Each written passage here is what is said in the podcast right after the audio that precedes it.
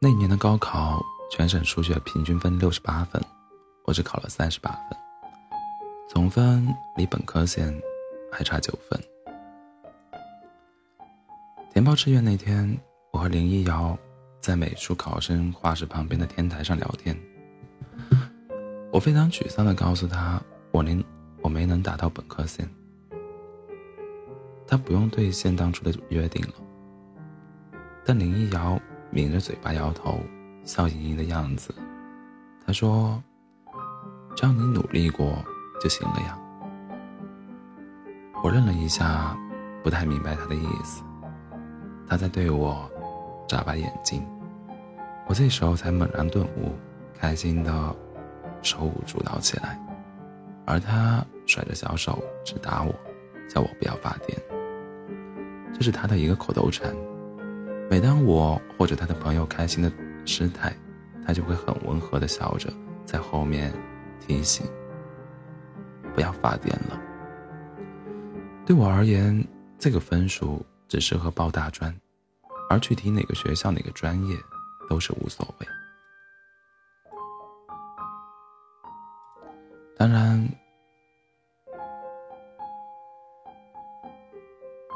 当然，药物是离林一瑶。近一些。于是我和他一起去了六朝古都。我们的学校不在同一个区，但坐车也就半个小时的路程。平时见面还不是难事。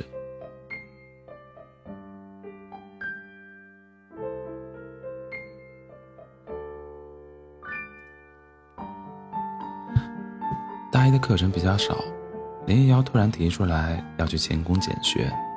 我问他准备干点什么，他提出来的想法毫无创意，什么饭店接待、发传单、买电话卡。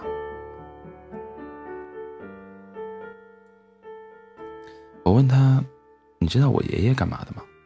他摇头说：“不知道。”我说：“国庆节回家，我把他的家传宝贝带来了，到时候你就看着吧。我小学就做他的学徒了。”国庆节之后，我在大学城摆起了爆米花的小摊位，摇啊摇，摇啊摇，然后，砰的一声。那天爆米花很好卖，特别是林一瑶心惊胆战的摇着那个摇把，就有许多人过来围观。毕竟女孩子做这个太新鲜了。不过第二天傍晚就有人把我们赶走了，因为附近停了车子。一声炸响之后，就有警报器鬼叫，涉嫌扰民。尽管如此，我们还是很开心。晚上去看半价电影，柜台问我们要不要爆爆米花，我和林一瑶傻呵呵的笑。他曾经说，如果哪一天我们想要分开了，就想一想曾经一起在街头卖爆米花的日子。现在，我正在想，你呢？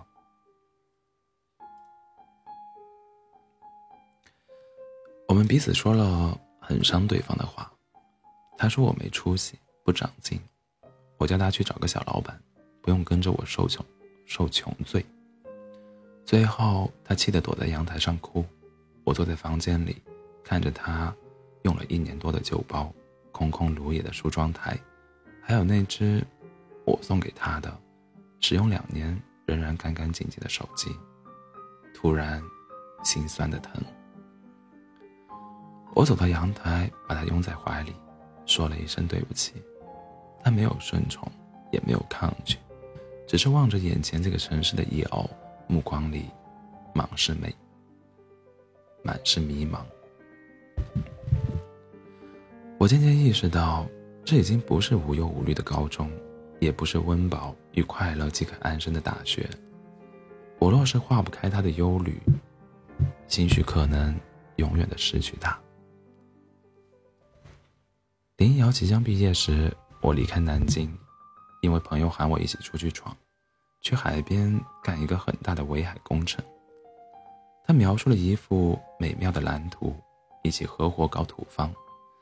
我在测量和预算方面有些经验，他信得过。我当时觉得这是一个千载难逢的机会，尚未与林一瑶商量，便一口答应下来。我要向他证明，我不是一个安于现状的窝囊废，我终究要闯出一片天地。他知道以后非常生气，但我意已决，他也不好做过多的阻拦。他给我打包行李，又一直把我送上长途车。他没有哭，但车子开动时，他站在卷起的尘土里，额发在风中飘动，抬手轻轻一挥。我整颗心都猛地沉了下去。我得有多铁石心肠，才会踏上一条离你越来越远的路呀？每当我醉了酒、天旋地晕的时候，我都会想起无数个林一瑶，那个穿着校服、扎着马尾辫、清秀又稚气的林一瑶，那个在昏暗路灯下偷偷塞字条给我的林一瑶，那个一接吻。就会忍不住闭上双眼的林一瑶，那个睡到半夜突然抱住我胳膊说“我爱你”的林一瑶。但唯有那个站在黄昏余晖中无奈地目送我远去的林一瑶，最让我寝食难安，甚至那天让我死不瞑目。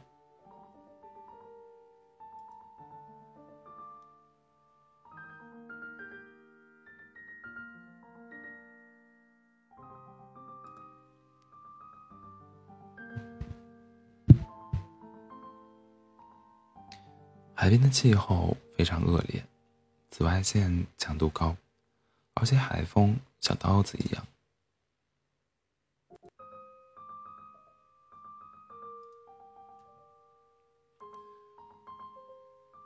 脚下的土地踩十秒就能踩出一个吃人的陷阱。除此以外，我们住在活动板房里，而工人们直接搭了简易窝棚，而且每一滴淡水都是稀缺资源。尽管我们面对着整片大海，我们先请承建单位吃饭，穿的体面的都是某总，稍微邋遢的都是某工。这帮人都不是善类，他们在酒桌上的目标不是吃饭，也不是谈事，而是要把对方往死里灌。这也是朋友带我过来的原因，扛酒是我的技能之一。这一喝，便是一顿接一顿。有时候上顿的酒还没醒，下一顿的酒又开始了。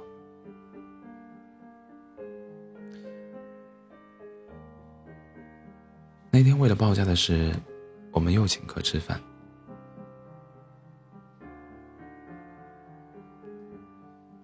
酒杯交错的时候，林一瑶突然打来电话，说：“我肚子疼的厉害。”怎么了？来那个了？我问。不是，就是疼。是不是着凉了？要不要去医院看一下？除了这些废话，我还能说些什么呢？你在干什么呢？我在喝酒呢。林一瑶无奈的苦笑。喝酒？那你继续喝吧。然后他挂了电话，我再回拨过去，已经无人接听。此时，里面的人在喊我主持那圈酒的喝法，我只得回到包厢，然后又是喝醉。坐车回海边，一路停了四次，下来呕吐，吐的魂都要丢了，却还要逞强大骂这种酱香型的酒太他妈不适应了。第二天酒醒以后，我才依稀想起林一瑶说肚子疼的事情，赶紧打电话过去慰问。他说他夜里吃了止疼片，迷迷糊糊，一会儿醒一会儿睡，一直天一一直到天亮才眯了一会儿。这就是恋人分离的痛苦，你不知道他有多需要你，而他不知道你有多心疼他。两个人都在各自的世世界，以为自己是被遗忘的那个人。大多数的矛盾都是在这种分离中诞生。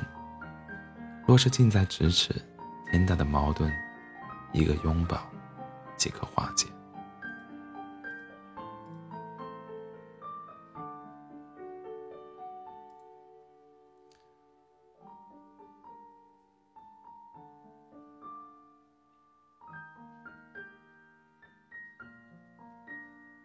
昨天下午林瑶给我发来一张照片是一件婚纱。他问好不好看，我说还行。他说初五举办婚礼，和我们以前想象的一样，有鲜花拱门，有红地毯，有白婚纱黑礼服，就是没有你。我说。要不要我去凑个份子？他半天之后才回复说：“不用了。”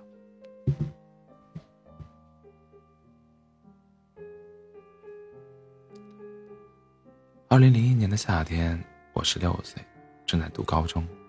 即便是夜晚，气温仍然高的高的令人辗转反侧。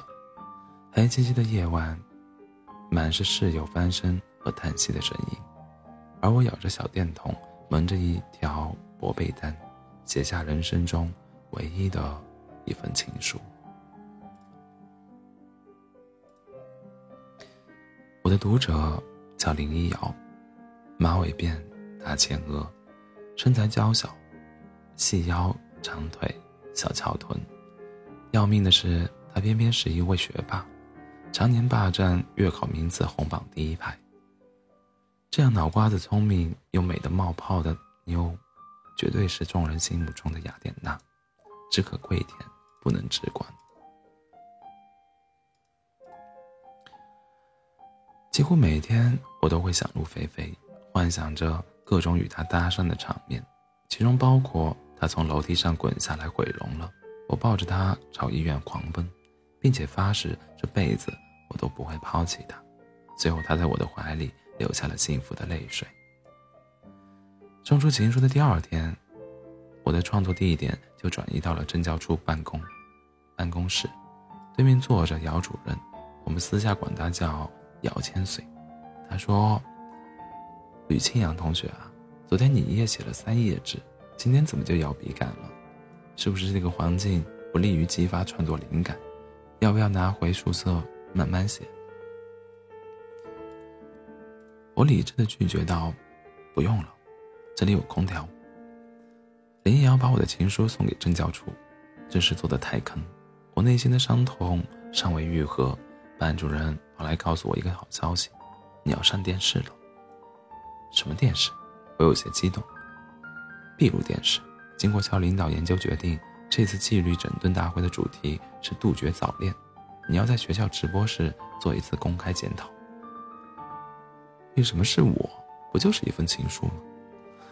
班主任思索片刻说：“可能是别人脸脸皮太薄了，怕留下心理阴影。”他妈的！纪律整顿电视会议之前的那几天，我的心情，我的心情却糟糕到了极点。每次远远的看见林一瑶，我都会走向旁边的岔路，不愿意与她打照面。说实话，我对她有些记恨。无法理解他为什么那样做，难道是，难道被我喜欢是一件很痛苦的事情？如果是这样，以后不喜欢你就是了。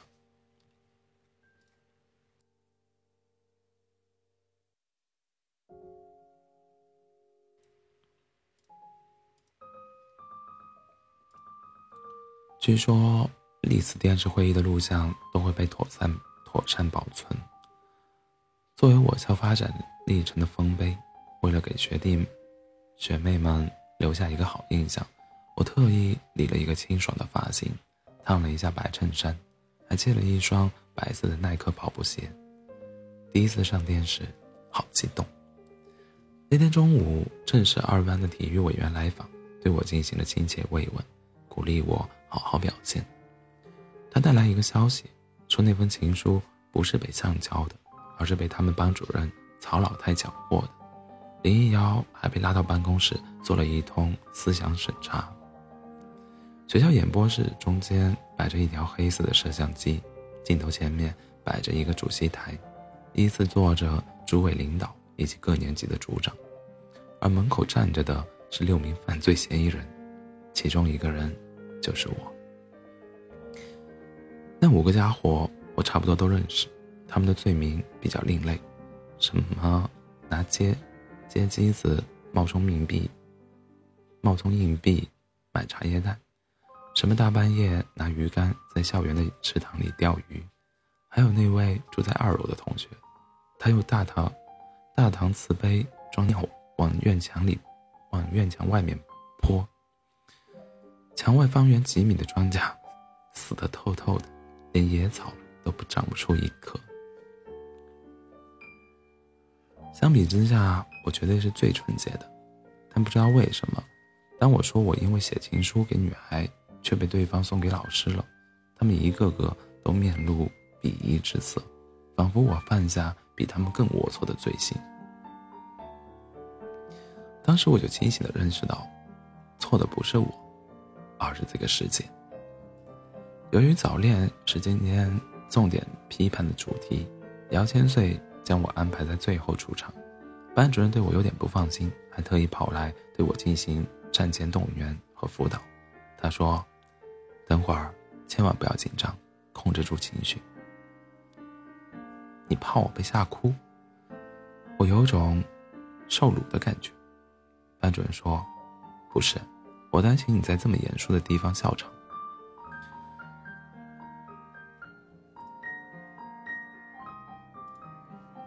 终于轮到我了，我站到话筒前面朗读上次写的检讨，尽量不看镜头，像在给姚千岁致哀悼词。正要谢幕之时，副校长却在发表一则有关早恋危害的讲话。此时我非常窘迫、困窘，傻逼似的杵在那里，被全校数千双眼睛在看不见的地方盯着，这种滋味真心痛苦。不知道副校长说了什么。姚千岁突然对我发问，所有人都看着我，包括镜头。我一头雾水的啊了一声，此处是第二声。姚千顺将问题重复了一遍。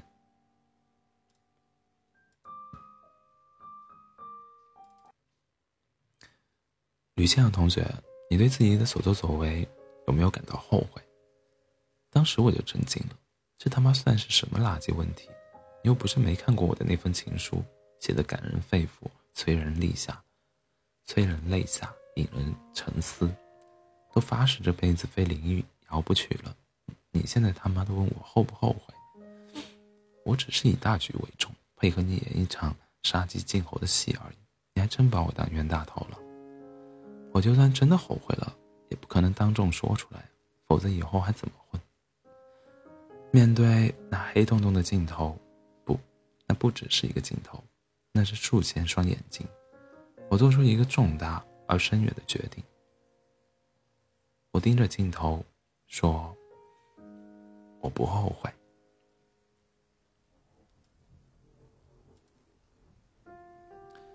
那天傍晚的天气非常好，走出学学校演播室，西边铺天盖地的一大片火烧云。我的白衬衫都被映得红彤彤的，整个班级刚好下课，学生们像出栏的猪一样涌出教室，直奔餐厅。许多认识或者不认识我的人冲着我打招呼，连年轻的男女老师都意味深长地对着我哼笑。经过林一瑶所在的班级，几个女生拿着盒饭走出来，其中一个便是林一瑶。她抬头看见我。立即像见了鬼似的退了回去，其他女生起哄起来，悠长的声音在走廊里回荡着。我这样一个阿 Q，经历此生最为辉煌的时刻，迈出的每一步都像踩在软绵绵的云端，仿佛自己是一个凯旋的盖世英雄。我为一时的倔强付出巨大的代价，惩罚等级由警告升级为记过。礼拜一全校晨会，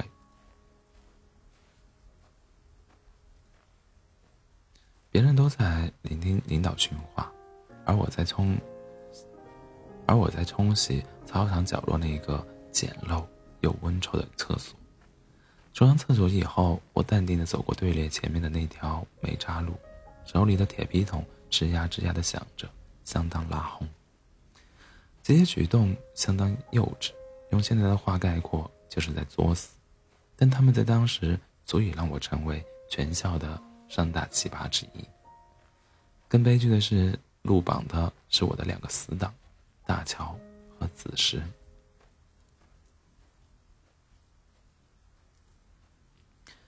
我之所以鼓起勇气给林一瑶写情书，其中一个原因，便是和这两个傻逼打赌了。他们说，如果我追到林一瑶，他们就在操操场里裸奔一圈。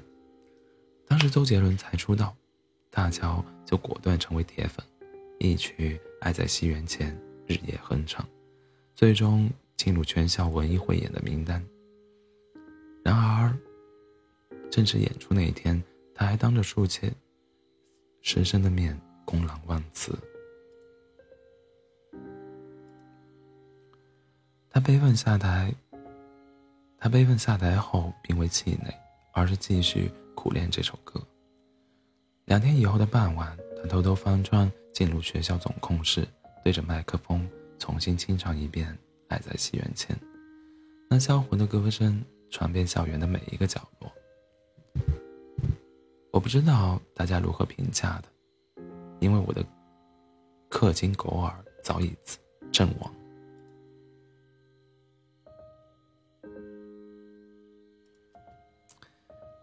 此时，名叫蒋慧东，他去泡隔壁职高的一个妹子，几个地痞们带着自自家车模、自家车床磨出来的砍刀来战，他捂着。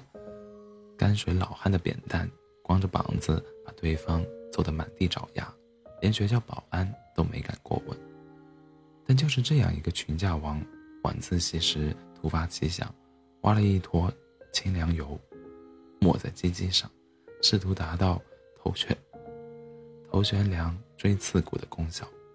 最后，他的嚎叫响彻整个教学区，从此再也没有人记得他的神勇。之所以重点提这两位仁兄，是因为他们正在看这个直播故事。他们希望我有多，希望我多包少贬，不要破坏他们的伟岸形象。但我选择站在真相这一边。随后很长时间里，我都不太好意思和林一瑶走得太近，因为总有傻逼在旁边。哎呦！哦哟！此时和大乔不遗余力的耍宝，烘托我的形象，而我感觉这样太小丑了。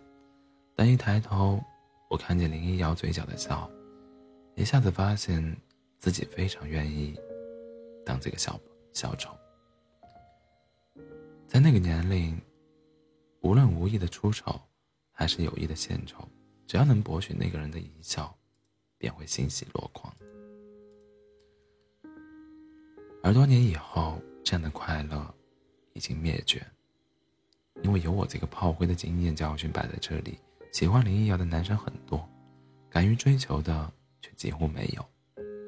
我们亲眼看见一个高三哥，高三师哥把他，把他在圣诞节约到桥边，送他一盒巧克力，林一瑶怎么也不肯要。三哥一怒之下，把那盒巧克力丢进河里。第二天，此时和大乔把巧克力盒子捞上来，打开包装一看，嘿，没有进水。我们把巧克力分了。晚上遇到林一瑶时，我拿了三块几乎被我捂软的巧克力给他，他居然没有拒绝，收下了。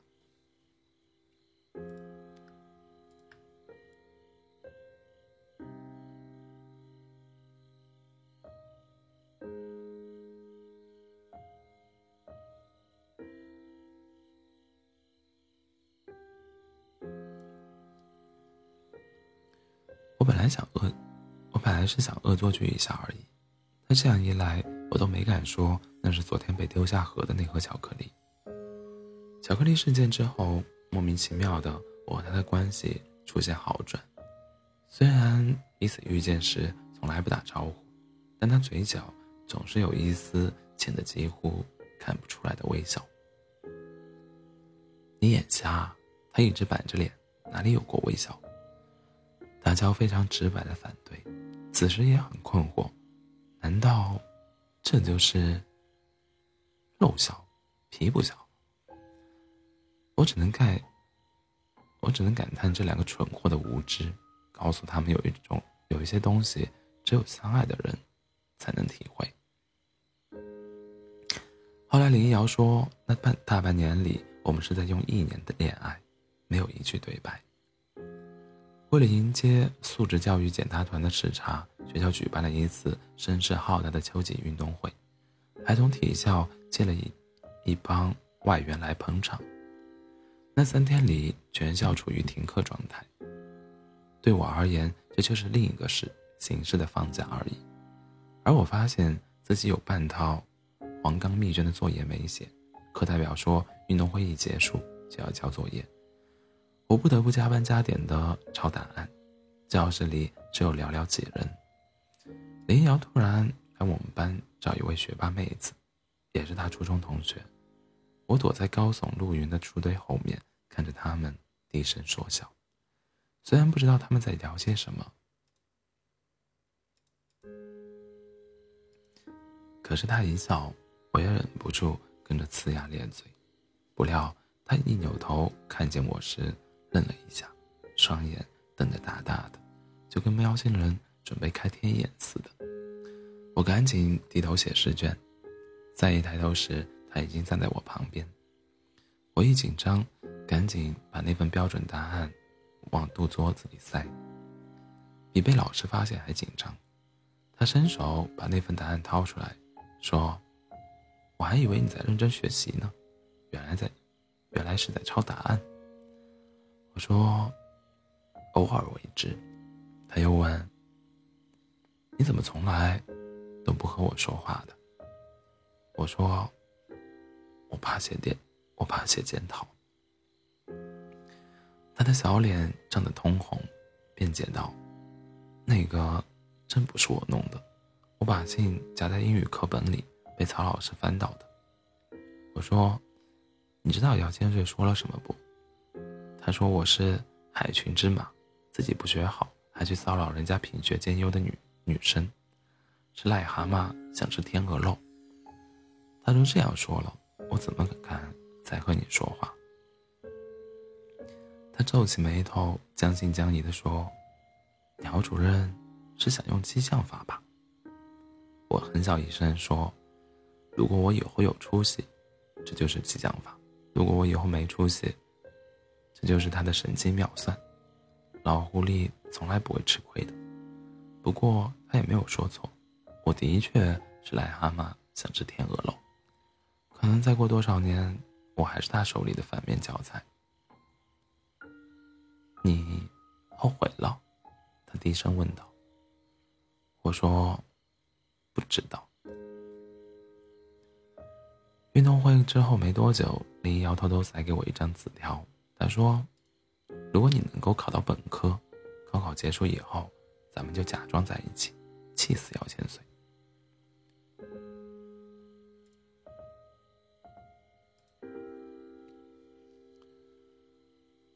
此时何大乔很快发现我的不正常，因为我很少搭理他俩，整天埋在教室里学习，有点不合群了。他们俩试图拯救我于水火之中。但研究许久都未果，直到看见我与林一瑶在学校学校楼，在教学楼走廊里相视一笑，他们才若有所思。于是，我被驱逐出三大奇葩的队列。即使没有了我，他们俩照样可以玩得很嗨，譬如用煤渣用煤渣块狙击操场上接吻的小情侣。整个高三，我们都保守着这个秘密。两人即便在校园里迎面走过，也从来不打一声招呼。但我看见他浅浅的笑意，我努力压抑着内心的激动，双拳握的指甲嵌入掌心。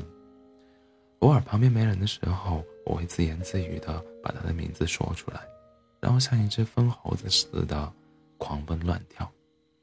那真是一件快乐到极点的事情。林瑶我喜欢你啊，喜欢的恨不得在教学楼里裸奔，恨不得在操场上打滚，恨不得冲进校长办公室尖叫。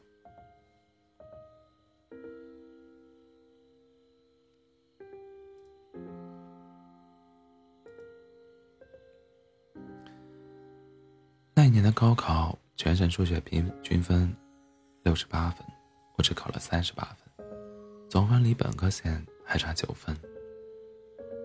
填报志愿那一天，我和林一瑶在美术考生画室旁边的天台上聊天，我非常沮丧地告诉他，我没能达到本科线，他不用兑现当初的约定了。但林一瑶抿着嘴巴摇头，笑盈盈的样子，他说。只要你努力过了就行了呀。我愣了一下，不太明白他的意思。他在对我眨巴眼睛，我这时候才猛然顿悟，开心的手舞足蹈起来。而他甩着小手直打我，叫我不要发癫，这是他的一个口头禅。每当我或者他的朋友开心的失态。他就会很温和的笑着，在后面提醒，不要发癫了。对我而言，这个分数只适合报大专，而具体哪个学校、哪个专业都是无所谓。当然，要五十零零一幺近一些。于是我和他一起去了六朝古都。我们的学校不在同一个区，但坐车也就半个小时路程，平时见面还不是难事。大一的课程比较少，零一幺。突然提出来要勤工俭学，我问他准备干点什么，他提出来的想法毫无创意，什么饭店接待、发传单、买电话卡。我问他：“你知道我爷爷干嘛的吗？”他摇头说不知道。我说：“国庆节回家，我把他家传宝带来，到时候你就看着吧。我小学就做他的学徒了。”国庆节之后，我们在大学城摆起了爆米花的小摊位，摇啊摇，摇啊摇，砰！那天爆米花很好卖，特别是林一瑶心惊胆战的摇着那个摇把，就有许多人过来围观。毕竟女孩子做这个太新鲜了。过第二天傍晚，就有人把我们赶走了，因为附近停了车子，一声炸响之后，就有报警器鬼叫，涉嫌扰民。尽管如此，我们还是很开心。晚上去看半价电影，柜台问我要不要爆米花，我和林一瑶傻呵呵的笑。他曾经说，如果哪天我们想要分开了，就想一想曾经一起在街头买爆米花的日子。现在，我正在想。你呢？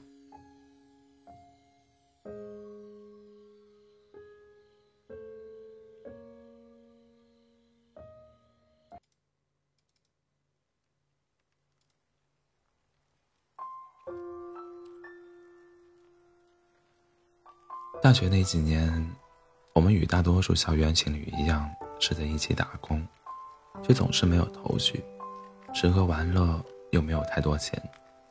经常出去玩，半天都花不了五十块钱，照样穷开心。到了期末，作为一个学霸，他完全闭门不出，专心复习；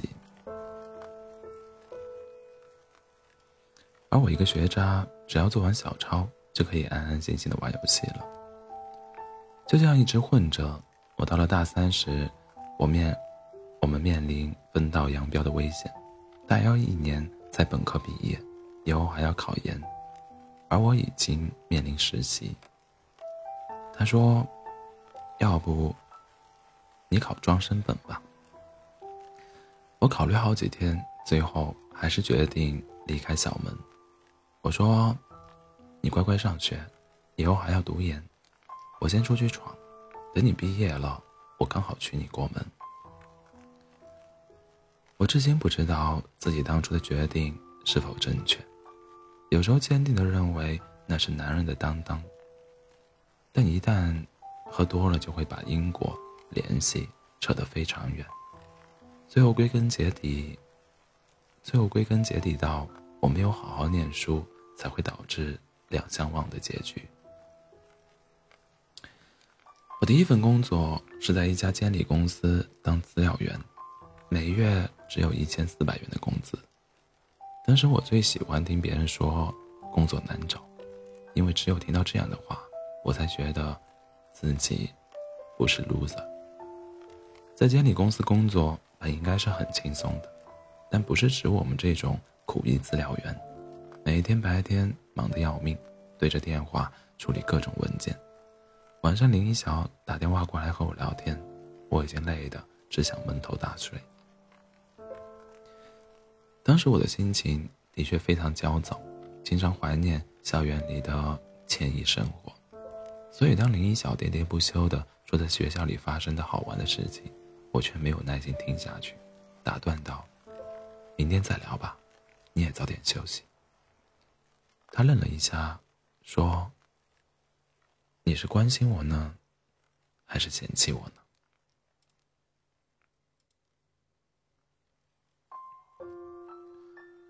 我说，我就是很累。他呵呵冷笑一声，把电话挂了。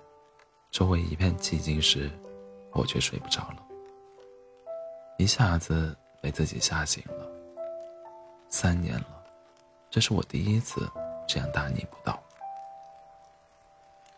林一瑶是一个性格很犟的女孩，她不经意翻脸，但只要翻了脸，那就真的很难弥合了。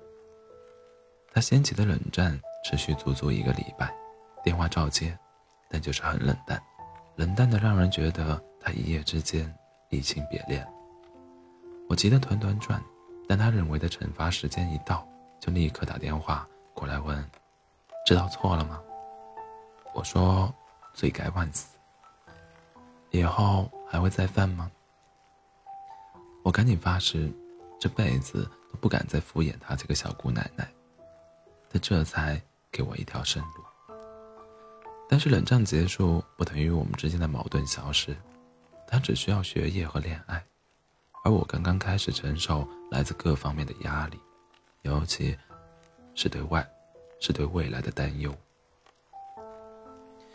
我当时就是一个胸无大志的可怜虫。我最羡慕的职业只是总监，啥事不干就有人送烟、送烟酒、塞红包。我这辈子就这点理想了。资料员干了大半年，自我感觉非常良好，跟在监理后面混吃混喝，烟酒不断。施工单位把我们当爷爷供着。有一天，林瑶的手机被偷了。我发现自己的存款竟然不够给他买一只新手机，那种挫败感极其极其的折磨人心。但林一瑶不介意，她买 IC 卡和我打电话，说反正平时只和我联系，叫我以后赚了大钱再给她买。有妞如此，夫复何求？可是这个大钱在哪里？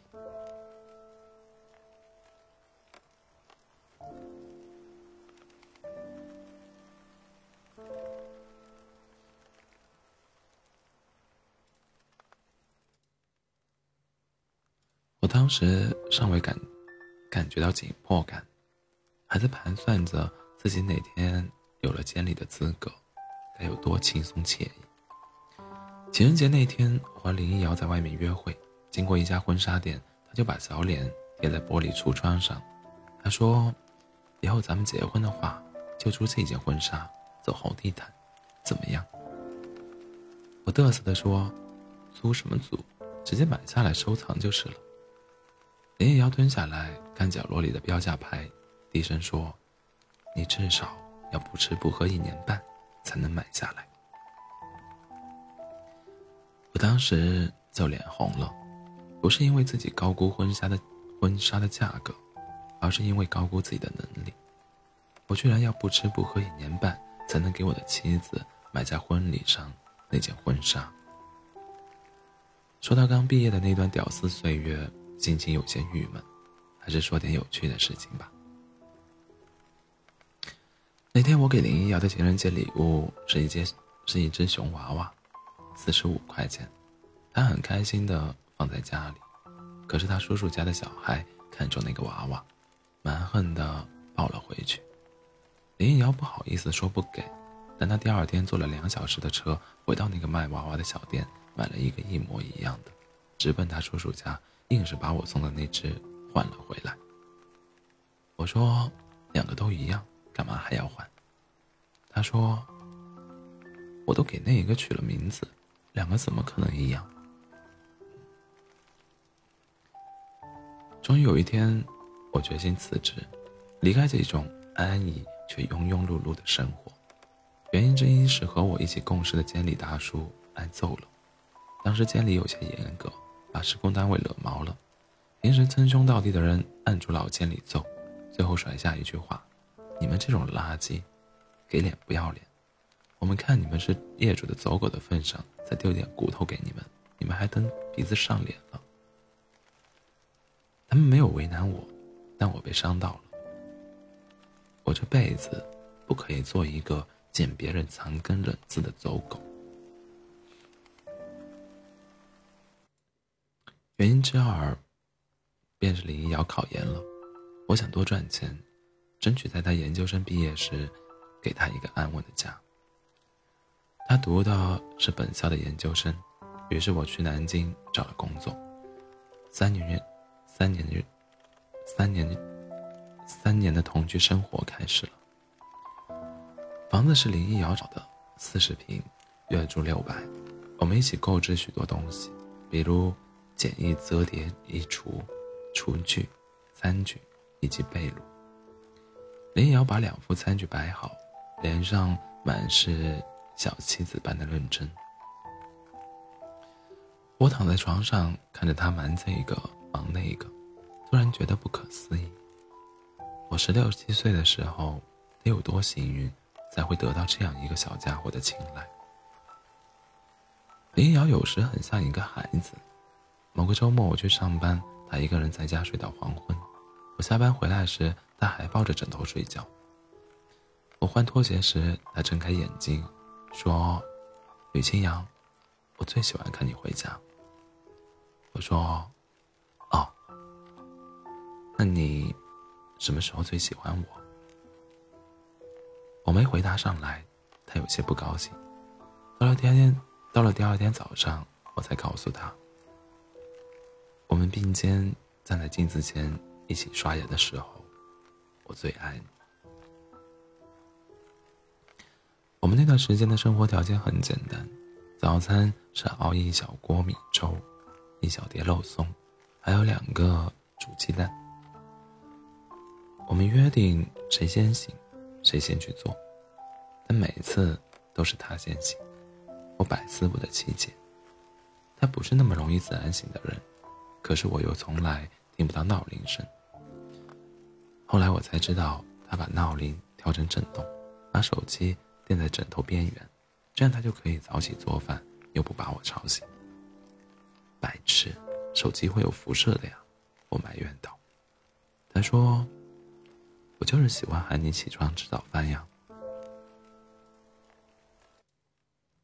他那嘚瑟的模样，就像幼儿园里得了小红花、等待表扬的小朋友。当时他的手机是大学室友淘汰下来送给他的，摩托罗拉的，开盒时都会吱呀吱呀的响，外面的漆都掉了。我工作三个月，他的生日那天，我买了一只小的儿童蛋糕，两个人一起做了几道菜，这个生日就这样勉勉强强的过掉了。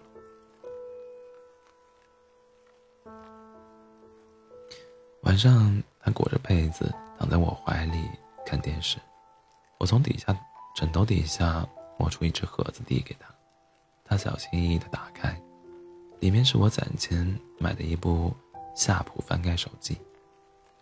他盯着那手机看了半天，一句话也不说。我有些纳闷，把它掰过来时，才看见他眼泪啪嗒啪嗒的往下掉。我问道：“不喜欢？”他还是什么话都没讲，直接搂住我的脖子，眼泪直接往我肩膀上擦。后来我才知道，前两天他同学嘲笑他的土手机老土，五十块钱卖给我都不要，他怕我听了难过，就一直没敢告诉我。哪怕已经相恋这么多年，林瑶在我眼里依然是一个雅典娜，既性感、可爱、聪慧与善良于一身。她穿着睡裙，抬起胳膊晾在衣上，把我的脸假想成镜子，左照右瞧的时候最可爱。她坐在台灯下，一边写作业，一边与我讨论自由主义与无政府主义。她明知道行乞的人是骗子。但路过那些人面前时，还是忍不住丢一枚硬币，祈求自己良心的安宁。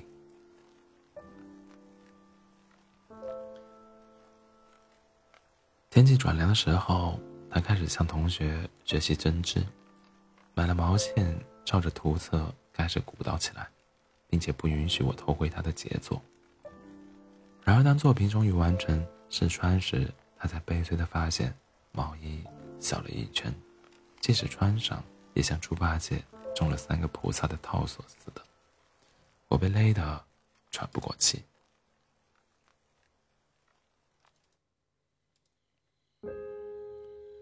非常无助的看着他，他却气呼呼的拍着我的肚子说：“都怪你养这么胖，浪费我的心血。”为了穿上他的一件开山之作，我决定努力减肥。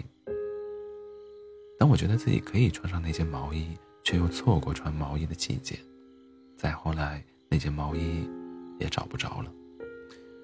如今，那个为傻逼织毛衣的女孩也不见了。大乔在镇江工作，而此时在宁波。有一次，他们俩一起来南京玩，我们四人一起去吃傣，去吃傣妹。聊天时，大乔说漏了嘴。说到当年他们俩和我打赌的事情，林一瑶的脸色顿时一沉，问我：“你追我，就是因为一个赌？”我吓得脸都白了，因为我记得一些影视剧里这样的事情会导致女生彻底翻脸。大乔和子时也愣住了，但林一瑶马上又笑起来，对大乔和子时说：“那你们俩说话算数，什么时候裸奔？”他此时赶紧辩解说。等你们俩结婚了，我们就在婚礼上裸奔，好吗？行，林一瑶愉快的答应。我觉得非常欣慰。我们家瑶瑶是一个开得起玩笑的好孩子。等晚上回到家里，他终于收起笑脸，要我好好解释一下那个赌到底什么意思。原来他只是不想在别人面前丢我的面子，但该清算的账，一个都跑不掉。我很遗憾，但是没有趁机要大乔和子时兑现诺言。现在他们也不需要裸奔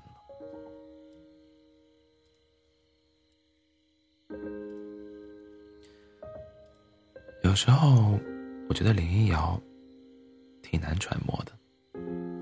还是一次情人节的早上，我们在南京地铁外面看到一个男人捧着一束花向一个女孩单膝下跪。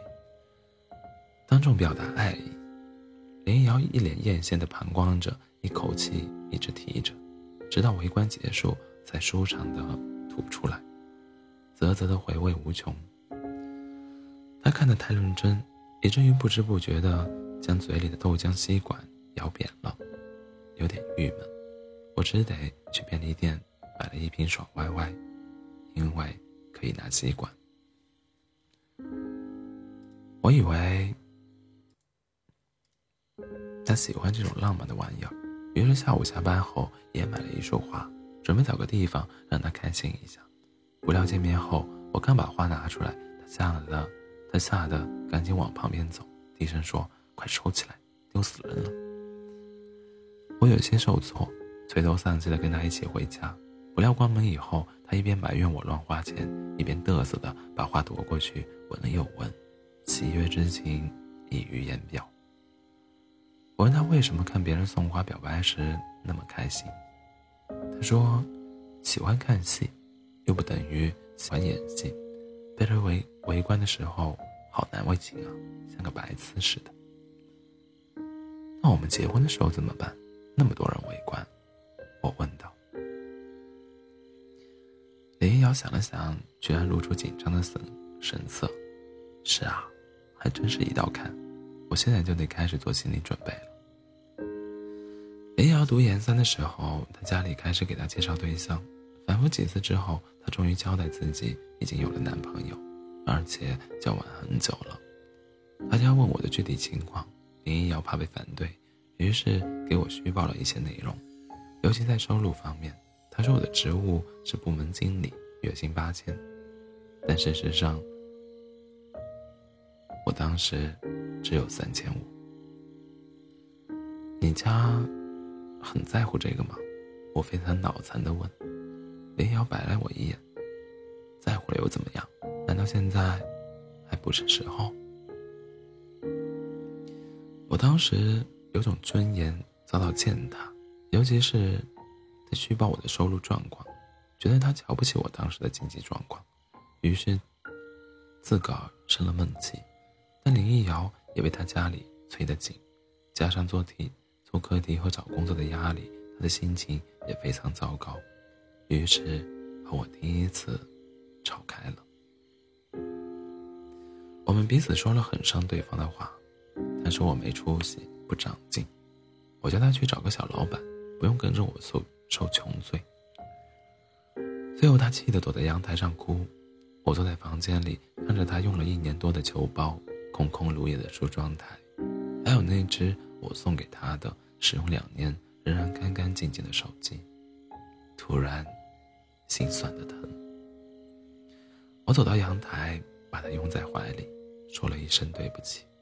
他没有顺从，也没有抗拒，只是望着眼前这个城市的夜偶。目光里满是迷茫。我渐渐意识到，这已经不是无忧无虑的高中，也不是温饱与快乐即可安身的大学。我若是化不开，我若是化不开他的忧虑，兴许可能永远的失去他。林瑶即将毕业时，我离开南京，因为朋友喊我一起出去闯，去海边干一个很大的围海工程。他描述了一幅美妙的蓝图，一起合伙搞土方。我在测量和预算方面有些经验，他信得过。我当时觉得这是一个千载难逢的机会，尚未与林一瑶商量，便一口答应下来。我要向他证明，我不是一个安于现状的窝囊废。我终究要闯出一片天地。他知道以后非常生气，但我意已决。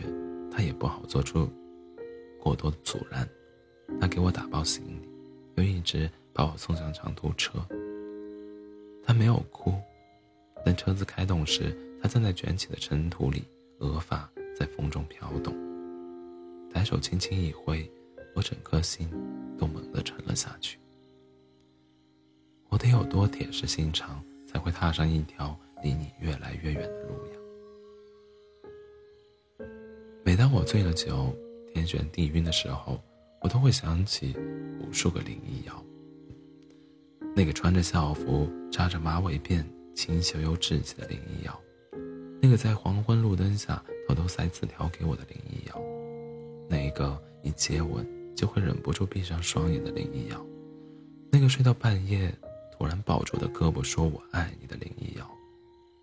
但唯有那个正在黄昏余晖中。无奈的目送我远去的林一瑶，最让我寝食难安，甚至哪天让我死不瞑目。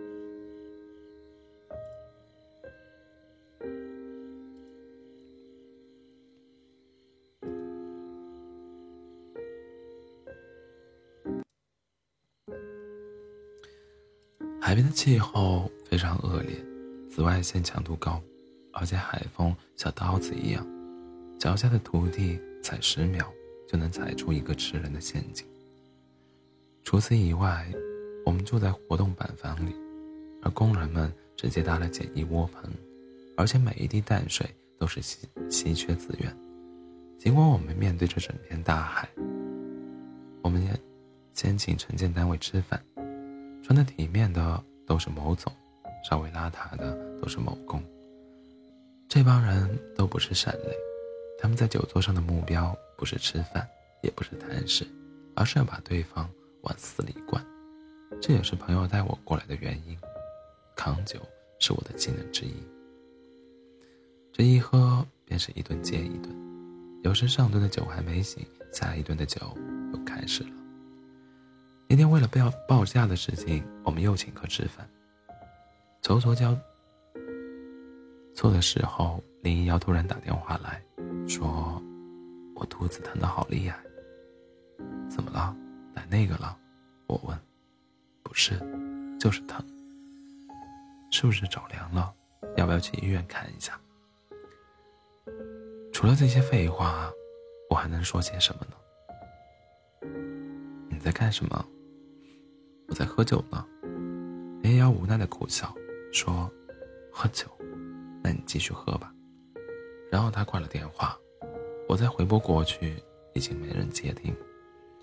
此时里面的人喊我主持那圈酒的喝法，我只得回到包厢，然后又是喝醉。坐车回海边，一路停下了四次，下来呕吐，吐的魂都要丢了，却还要逞强大骂这种酱香型的酒太他妈不适应了。第二天酒醒以后，我才依稀我才依稀想起林一瑶说肚子疼的事情，赶紧打电话过去慰问。他说他夜里吃了止疼片。迷迷糊糊，一会儿醒，一会儿睡，直到天亮了才眯了一会儿。这就是恋人分离的痛苦，你不知道他有多需要你，而他不知道你有多心疼。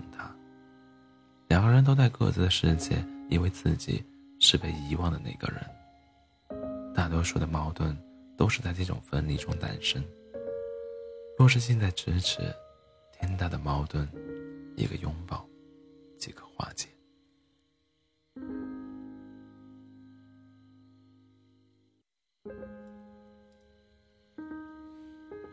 我离开这段时间，你还适应吗？我问。他沉默片刻，说：“还好，快习惯了。就是一看见你的拖鞋、枕头、牙刷和杯子，都有些失落。”以前打扫房间时，在床垫子底下找到你的臭袜子，都会骂你。现在找不到了，就更加难过。那个围海工程相当艰苦，与大海斗智斗勇，一边铺路，一边通车。潮水一来就得逃命，潮水一退就得抢工期。有时昼潮夜夕，冲得猛烈，几千的血汗。几天的血汗都白费了。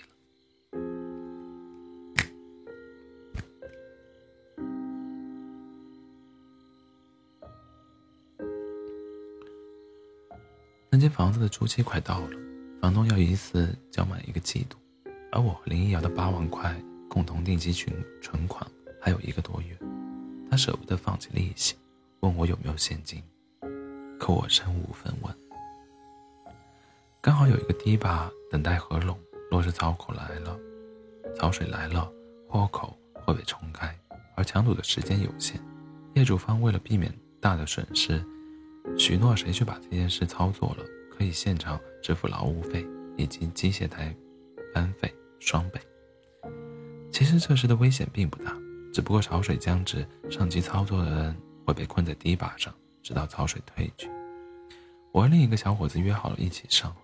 两个人，两台大型挖掘机，一个多小时左右，豁口堵住了。我想回到岸上，但指挥部不允许，要我们待在挖掘机上。果然，二十分钟后，潮水铺天盖地的漫上来了，把黑色的编织带堤坝淹没了，刚好把挖掘机的履带淹没一半。我四周都是茫茫的海水，海风卷着浪水。往驾驶舱里打，像下雨一样，没有方向感，恶心晕眩。期间，林瑶发短信问我在干什么，我没敢告诉他我在海水中央，我说外面在下雨，我在打牌。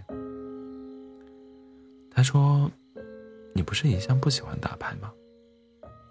我说：“玩玩嘛，闲着。”他有一点不高兴，说：“你不要沾染那些坏习惯。”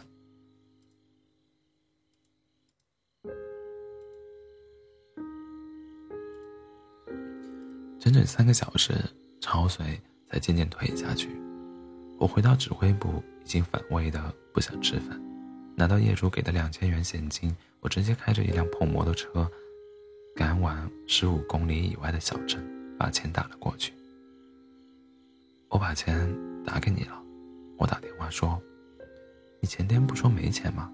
借的。”我说：“是啊。”他切的一声说：“你才不会向别人借钱呢。”你不会是打牌赢来的吧？我愣了一下，然后笑，哈哈，被你发现了。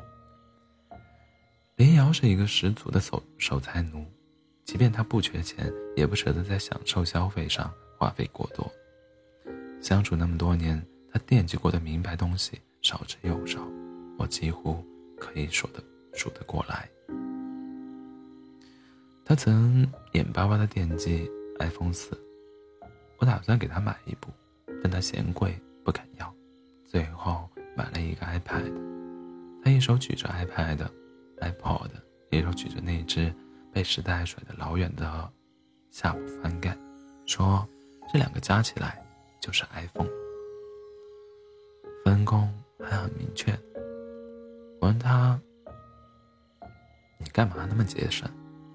他说：“怕把你花穷了。”以后娶不起我，我要逗他。如果以后咱们俩不在一起，你不是亏大了吗？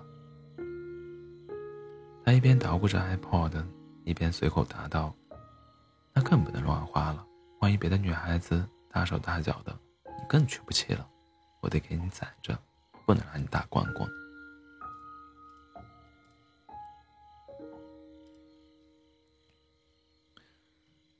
当时只顾着玩游戏，没有多想。可是晚上睡觉睡到一半，他突然一下子坐起来，把我吓了一跳。我问他：“你怎么了？”他说：“刚才做梦，梦见白天你和我说的话。你为什么说以后咱俩不在一起？”我无奈的解释：“我就随口说说而已。”他把被子往旁边一扯，睡到旁的边缘，背对着我，嘀咕道。以后不许说了，提都不能提。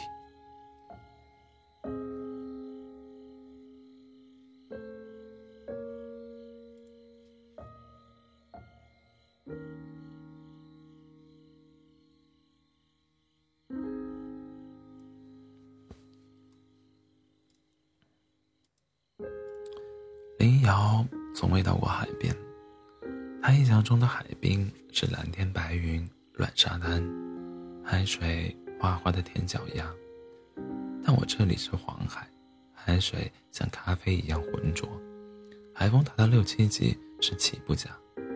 他毕业时曾经想来这里看我，但我没有让他来，只是说等我一闲下来，就争取回去找他。我怕破坏他对大海的憧憬，怕他嫌弃我十天半个月不洗澡的邋遢，怕他心疼。我的嘴巴因水土不服而长出一圈雪茄。这里连一个女性专用的卫生间都没有。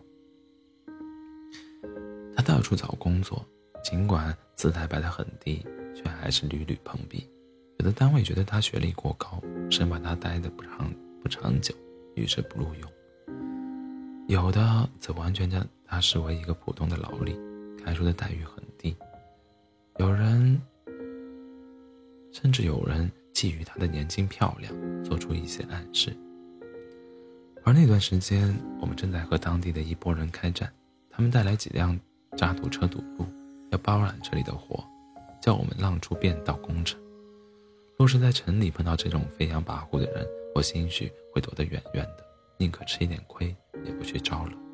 但这次不一样，我要生活，我赚钱，我要像野狗一样。咬死所有抢我饭碗的。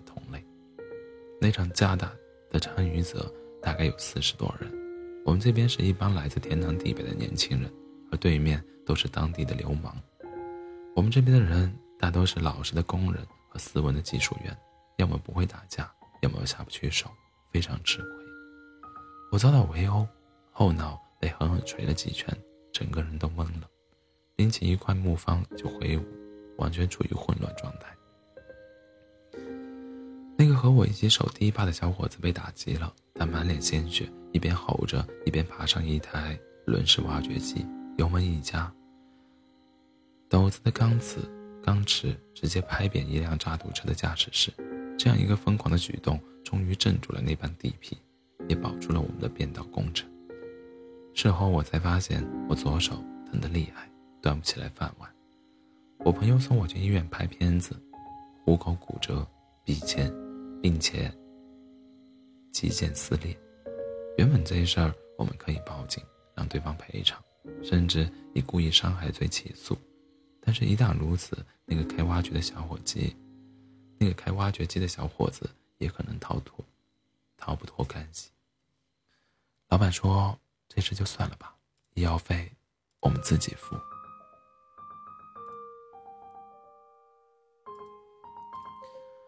而左手虎口的伤虽然差不多治愈了，最终还是留下了终身的缺陷，大拇指的反应非常迟钝。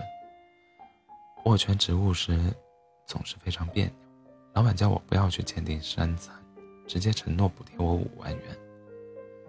有时，我们对于这个社会而言，只是一个小小的公益，随时可以是一个牺牲品。林瑶知道以后，在电话里哭，叫我赶快回南京，但我没有听他的，固执的留了下来。我叫他再等我一段时间。只要工程结束，我拿了工资分红和伤残补贴金，就完全有能力娶她回家了。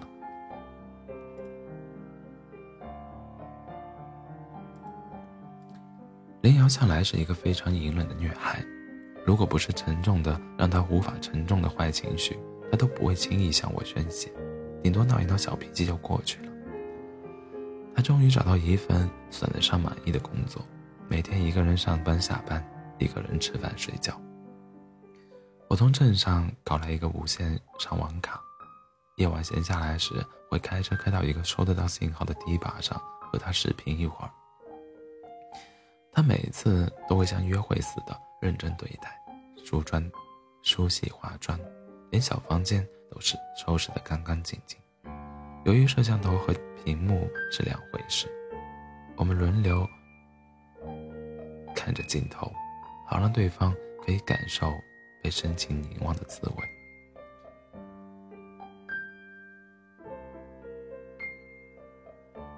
有时候我会说：“瑶瑶，我想要你了。”他说：“来吧。”然后我们互相抖窗口，这就是我们相隔数百公里的情爱。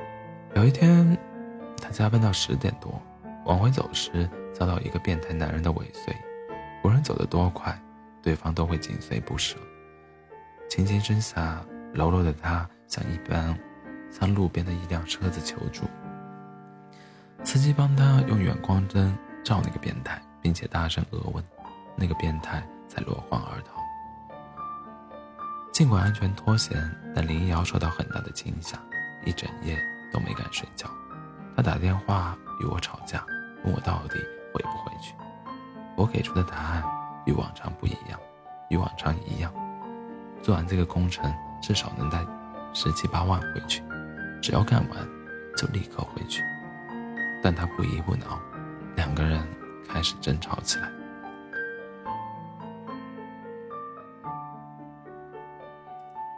最后，他说了一句狠话：“我今天要是被人强奸了，你带一百万回来。”又能怎么样？你口口声声说赚钱是为了娶我，我看你是为了你自己。这样的恋爱谈了还有什么用？有你没你都一样，不如不如分掉算了。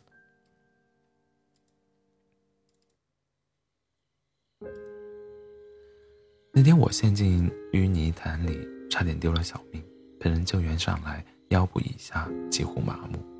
从小到大，从未受过那样的罪，本来就满腹的委屈，被他这样一说，我也忍不住发火了。分就分，嫌我没出息的是你，现在埋怨我不在身边的又是你，你以为我想背井离乡，在这个地方鬼地方卖命？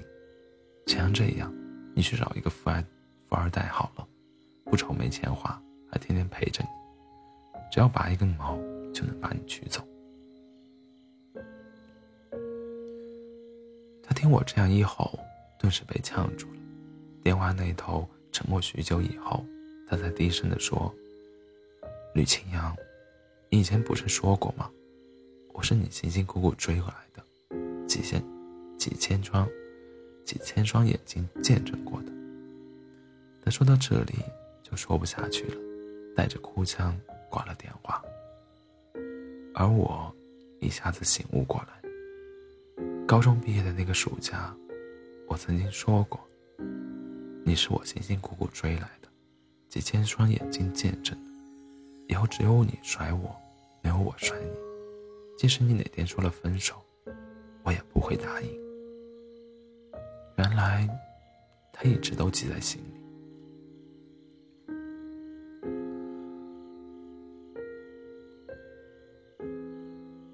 我年底离开海边。那场异地恋已经持续长达九个多月，这九个月里，我们一个在风急浪高的海边，一个在节奏匆忙的城市，过着完全迥异的生活。我提着行李包从车厢车站里出来，城市的喧嚣让我觉得无所适从，就像一个流放雪山多年的野人。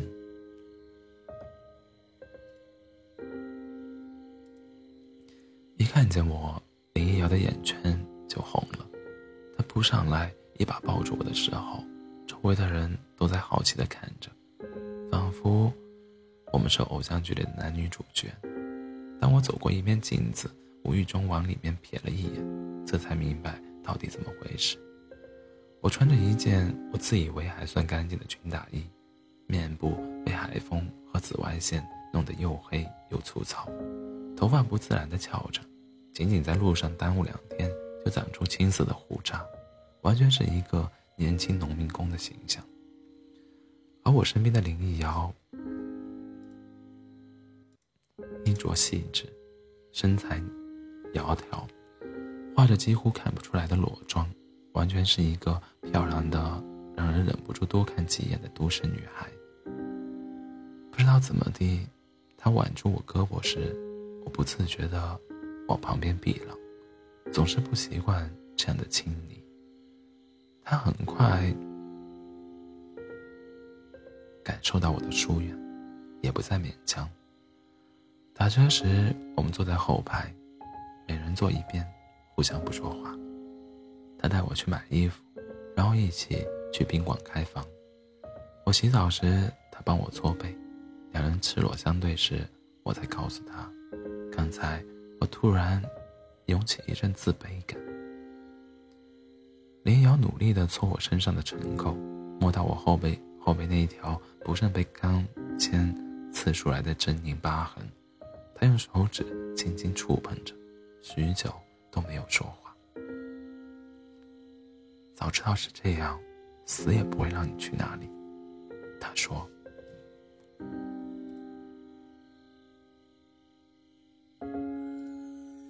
我就非常希望他看到我的成就，我洋洋得意地告诉他，我已经和那个公司的领导处处得很好，年后可能要被派去乌鲁木齐负责一个项目，年薪十五万。然后我自顾自地描述一个美好的未来，要考一级建造师，要赚更多的钱，要积累更多的经验和人脉，然后还要自己拉工程队单干。但林一瑶对此并不感兴趣，而他是我唯一在乎的听众。那天我们错爱了，我不记得久别重逢时的具体细节，只记得他突然狠狠地咬住我的肩膀，像被夺食的猫一样死死地咬住。我疼得连头皮都麻了，却没有反抗。我知道他心里堵着许多情绪，不知如何表达。那两排细细的齿痕至今未消，一直烙在我的左肩。有时候我怀疑它是一个诅咒，如影随形，一直延续到我彻底忘记它的那一天。不知道为什么，以往二十五六年，我一向是文艺小青年，但在海边待了大半年以后，我突然怎么也变不回来。即便我穿着体面的衣裳，做好做了好的发型，但几天后，衣裳皱巴巴了，发型也乱糟糟了。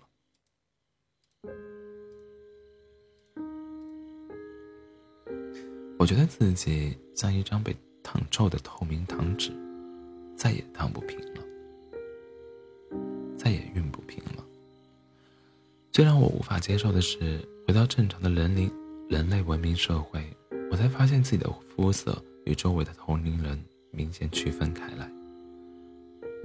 为了恢复原先的肤色，我买了各种牌子的美白护肤品，每天早晨、中午和晚上都要用一遍。甚至在堂妹的指导下学习使用面膜。可是海边滩涂的紫外线辐射比城市高出数倍，咸海风侵蚀下的肌肤就像风腊肉一样，那些措施几乎不起一点作用。我之所以那么焦躁，是因为他的父母又在给他介绍对象，我年底必须去拜会一趟，让他们认可。我这个女婿。当我把内心的忧虑告诉林一瑶，她毫不在乎地安慰道：“没事的呀，我就说你是为了养我才去闯的，他们不会为难你的。”他这样一说，我才稍微安心下来。但事实证明，我此生做的最失败的事情，就是将那么重要的拜会搞砸。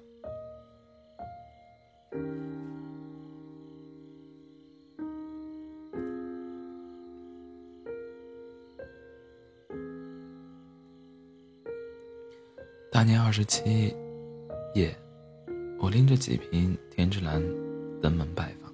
虽然他父母很热情，但我总觉得那更多的是一种客套。吃饭时，他爸爸问到我的学历、职业以及家庭，我敢肯定这些问题他已经在林一瑶面前问一遍，只是想，只是想要我亲口重新给一次答案。这种技巧性的拷问让我非常不自在。但我还是毕恭毕敬的回答：“我大专毕业，现在做工程，家离市区还有十几公里，父母都是种植花木的农民。他爸爸说做工程赚钱，现在农村人日子过得挺好。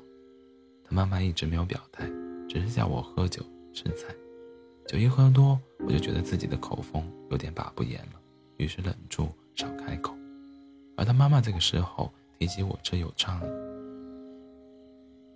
提起我这有碍关张的肤色，我心里堵得慌，满是委屈，又不敢反驳，生怕酒精之下言多必失。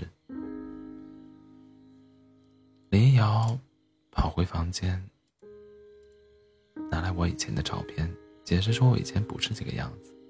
他爸爸则打圆场说，年轻人不怕吃苦很难得，又不是天生的黢黑。那原本只是一次。不太完美的拜会，但下楼的时候遇到了一件事情，让这次拜会变得非常的糟糕。我离开他们时，我离开时，他们送我到楼下，刚好小区里有邻居远远的打招呼，他父母都一起过去握手闲聊。林瑶和我在原地聊天，他妈妈很快的把林瑶招呼过去，向对方介绍这是自家闺女，研究生毕业，在哪里哪里工作。这个时候我才发现，邻居那边有一个年轻的小伙子，皮肤白皙，一身的书生气。林瑶在父母我的指引下叫伯伯，叫婶婶，接受夸奖时礼貌的笑，不时的回头望我一眼。我看着一辆电动车后视镜里的自己，皮肤黢黑，加上酒后的模样，完全不是自己能接受的模样。我在那里傻傻的站着，不知道该怎么办才好。最后，我还是带着一身酒气，沿着墙角自个儿换了出去。林瑶打电话来的时候，我已经坐在出租车里往回走。他问我为什么不辞而别，我呵呵的冷笑。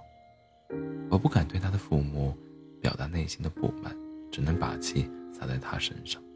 我故意用冷漠的态度让他内疚，让他知道我不是没有尊严。可我偏偏忘了。那个愿意一边抹眼泪一边默默被我肆意伤害的林一瑶，正是那个唯一在乎我情绪的人。别人都只在意我，只在意我飞得有多高，飞得有多远，只有他在意我飞得累不累，也只有他希望我停下来歇一歇。可惜，我这样一个贱人，最擅长的，就是伤害身边最亲近的人。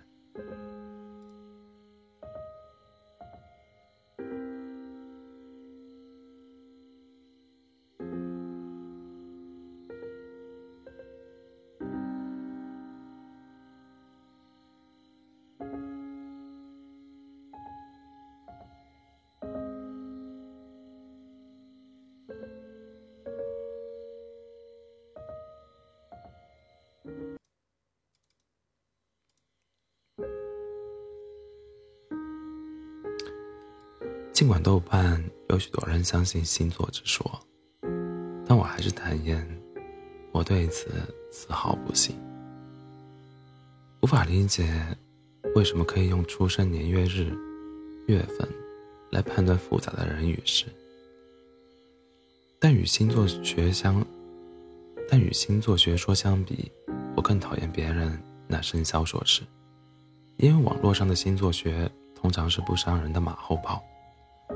而生肖，则经常成为半打鸳鸯的帮凶。同样是出生于虎年与龙年，成人之美者会说这叫龙盘虎踞，而绝坟悔婚者则说这叫龙虎相斗。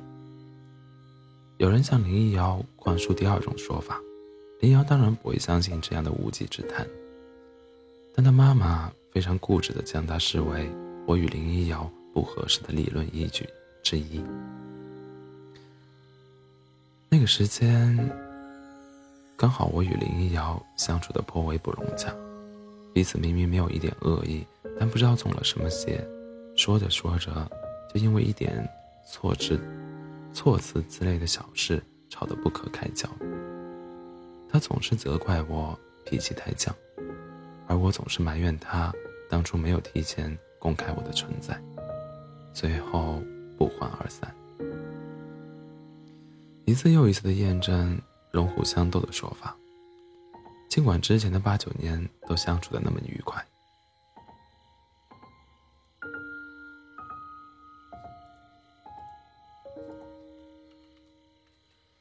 二零一二年大年初四，我去市区时打电话给他，他说在寺庙里上进年香，要傍晚才能回去。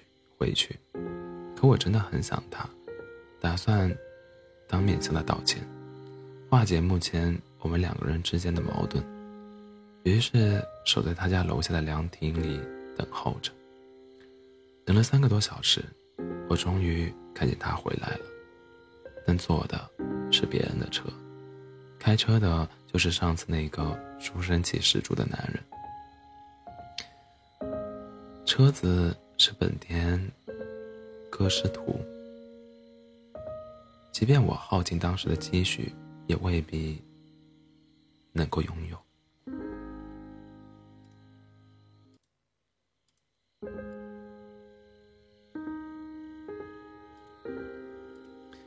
他们两个人一起下车。林瑶似乎情绪很好，而那个男的也笑着，手里手里光光的掂着车钥匙。他们一起上楼，林瑶家所在的那栋楼，我本来打算将他喊住，但直到他们的脚步从楼道里消失，我都没有开得了口。那种失魂落魄的感觉，简直每分每秒都试图置人于死地，每一次心跳都像锤锤子。在胸口猛敲，我难过的恨不得直接往马路躺下，谁把我撞死，谁就是我大爷。我与林一瑶恋爱的初期，我们都小心翼翼的经营着，有时也会一点，因为一点小事儿生闷气，无端吃醋，生怕人生第一场失恋恋爱夭折。但时间一久，慢慢磨合着。彼此之间竟然如同家人般相互依偎，从不，从不敢想过旧人换新欢，从未想过分离的一天。但这一天，终于还是来了。尽管林瑶说那是长辈的安排，他一个人从未认同，一口咬定我是在无理取闹。但我问他那天为什么和别人一起去纪念乡，为什么不直接去拜堂算了？他一下子愣住了，然后说：“你不相信我？”我想说，我当然相信他，但我只是无法忍受他与别人像情侣一样在人间出入，更不能忍受当整个世界都对我发动围剿暗算，而我认为。绝不相符的那个人，却站在战场的另一边。我的所有姿态、尊严和自信，都一下子垮了，就像《悟空传》里的那只猴子一样，被刀劈、斧砍、雷劈、火烧之后，只剩一副躯壳，屹立不死。但紫霞仙子的一句话，便让那一双眼睛再也失去神色。元宵节之前，他父亲忽然打电话给我，约我单独见一次面。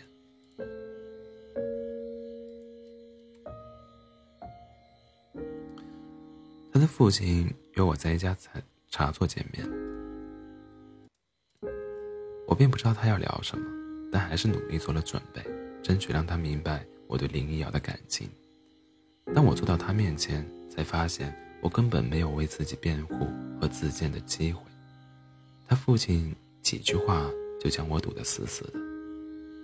他说：“这段时间，我虽然没有过问你们的事情，但我也看得出来，你和瑶瑶处得不好。他经常躲在房间里哭，不吃饭，两个人连相处都不好，还怎么一起生活？”他又说：“我选这个位置。”就是想让你看看这个路口，今天还算天气不错，但雨雪天呢？严寒酷暑天呢？别的女孩坐在车子里打着空调，我们家瑶瑶坐在你的摩托车上淋雨顶风晒太阳吃尾气。我们不是势力，也不是物质，只是希望她过得好。我终于抢话说。我不会让他受穷，我会去赚钱。我已经有二十多万了，以后我也可以让他过上好日子。他爸爸呵呵笑了一声说：“以后，你没有权利要求别人等你一个空头支票啊。”而后，他爸爸还说了其他一些东西，譬如我和他站在一起就没有夫妻相，他母亲也不希望林一瑶嫁给一个包工头。但我已经无力听下去了，脑子里只是想着大二那年我们一起去周庄玩，吃饭时旁边一个店一个话痨老太和我们搭话，啧啧的赞叹我们是金童玉女，以后生出来的小宝宝一定也很漂亮。当时林一瑶红着脸一直笑，而我闲得无聊与老太太扯，老太最后一拍大腿去折菜去了。当时我心口压抑的难受，担心自己一个黢黑的老爷们当众哭出来，站起来不服气的对他拱了拱手，转身去前台结账走人。我当时心口堵得慌，胸口压着一块巨石，像一条狼狈的狗一样微微张着嘴巴，呼吸困难且短促。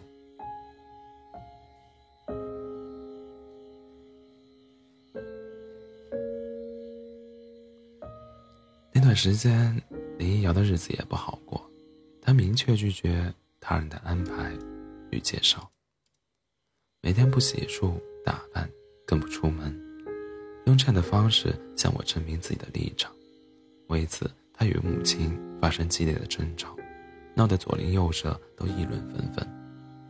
她母亲患有支气管炎，春节还没结束就住院了。但我又能怎么办？虽然他父亲还没有说完，我就起身离开了，但我明白他此行的目的绝不是对我羞辱或是嘲讽，而是要我与林一瑶停止交往。我过得黑白颠倒，不知道自己为谁而活，活着到底有什么意义？脾气变得极其暴躁。早在2008年，我妈妈就已经见过林一瑶，知道我遭遇过怎样的事情，几次自责自己没本事，没有为我积累财富。我没有安慰她，也没有责怪她，只是一个人独自发呆。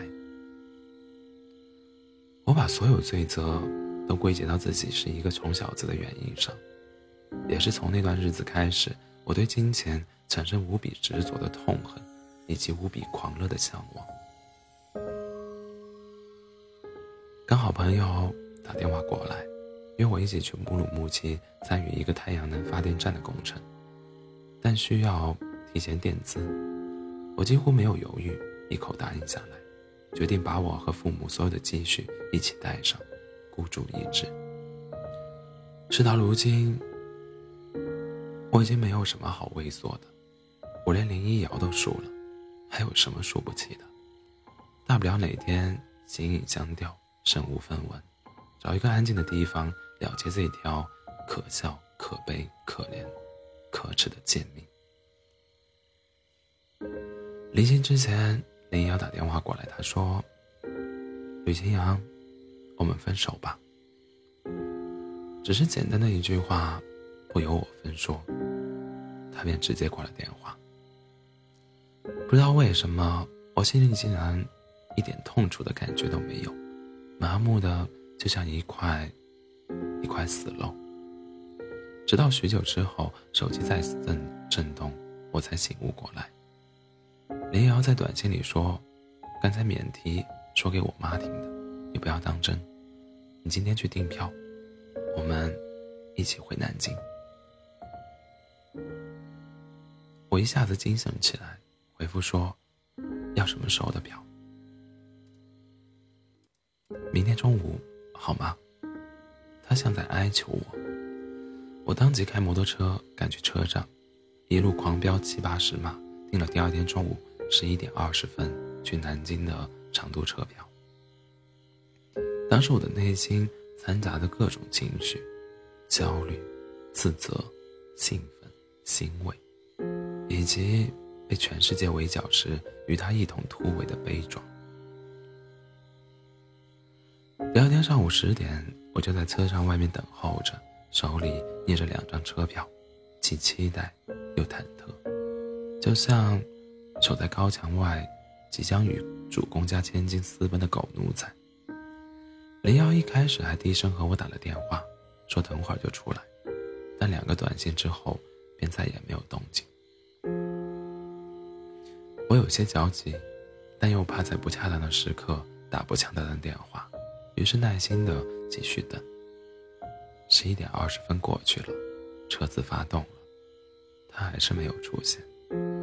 我捏着两张过期车票，傻傻的站在那个空空的检票口。大约十一点半，他终于发来短信，说：“你直接来南京，我已经在路上了。”我不知道发生了什么事情，猜想今天的他一定处境混乱，于是顾不上多问，赶紧重新买了一最近一班的票。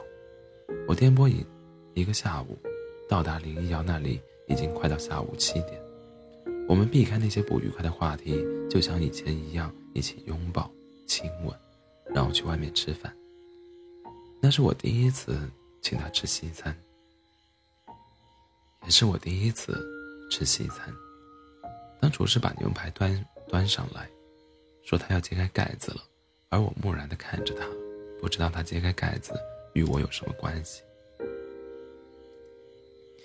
林瑶姐薇说：“先帮我揭吧。”她把红色的餐餐巾挡在面前，厨师揭开盖子，油星油星四溅，被餐巾挡挡住。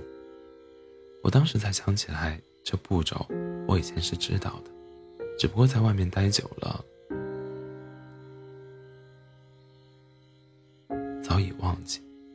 那厨师望了我一眼，又看了林一瑶一眼，虽然面无表情，一句话都没讲，但不知道怎么了，我就是莫名其妙的多想了。晚上，我住在他那里，那个我们曾经一同经营的小家。与以前一样，我们一起打扫整个寒假都没有人住的房间，一起铺床套被子。然后轮流洗澡，最后在床上拥吻、做爱。那天我有些蛮横的占有了他的身体，他似乎感受到我的情绪，一直咬着嘴唇，默默承受着。当我准备退出来戴套时，他却搂住我的脖子，说：“就在里面。”我问：“安全期吗？”他低声说：“不是。”我看着他的眼睛。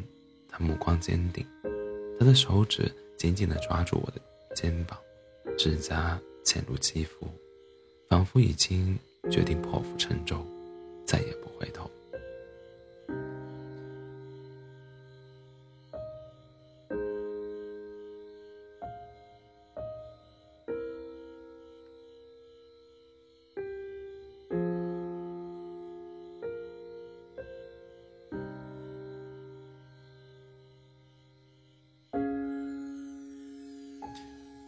晚上十一点多，我们都没有睡着，在被窝里牵着手讨论以后的安排。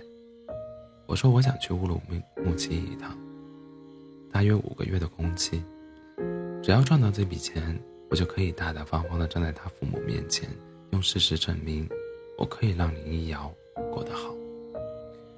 林一瑶听说我将全部所有积蓄都搬出来拼，建议我不要去冒险，希望在南京。找一份工作，我问道：“如果我不去赌一把，守着一份少得可怜的工资，你父母永远不会瞧得起我。”他说：“万一输了怎么办？”我一下子被问住了，因为我当时对金钱财富充满狂热，就像一只饿极的猴子，敢于去抓万丈悬崖边的一只野果。我没有回答他，只是把他拥在怀里，把脸埋在他柔顺的长发里呼吸。一阵恐惧涌入心底。我赌输了，怎么办？兴许我会一死了之，把这具臭皮囊丢在新疆的戈壁滩上喂野狗吧。正在这个时候，他母亲打个电话过来，林瑶打开台灯。忐忑不安的接听，那头的声音也被我听得分明。他母亲询问他有没有安顿好，晚饭在哪里吃，什么时候上班，最后才兴冲冲的说：“某某某那孩子真不错，今天特意把你送到南京，回来时还给我带了南京的盐水鸭，真是很勤快。”林瑶很尴尬的看我一眼，敷衍的说：“哦。”然后他妈妈又说：“你和那个吕清扬分了就分了，不要再有来往，纠缠不清的惹闲话。这个罗某某条件不错，有着知根知底的，你俩再处处，平时多打打电话或者上网聊聊，总会处处处处感情的。”林瑶只是嗯嗯的应着，不敢抬头看我了。电话挂断之后，林瑶翻过身来抱住我，在我胸口蹭来蹭去，叫我不要介意，他只是敷衍一下而已。我的心情就是非常沮丧，甚至觉得躺在这张床上是一件很不道德的事情。我说：“你现在怎么有那么多事瞒着我？”林一瑶说：“你以为我愿意藏那么多事？”我妈问我有。有没有车票？我说没有，她就叫罗某某送我了。我不告诉你是怕你多想，不肯来南京找我。可我那可悲的自尊心又开始作祟，脑子里老是想着他和那个人坐在那辆格式图里，而我像一个傻逼似的坐在长途客车上，我没有责怪他的意思，我只是恨自己为什么总是处于下风，为什么那些那些人非要这样巧取豪夺。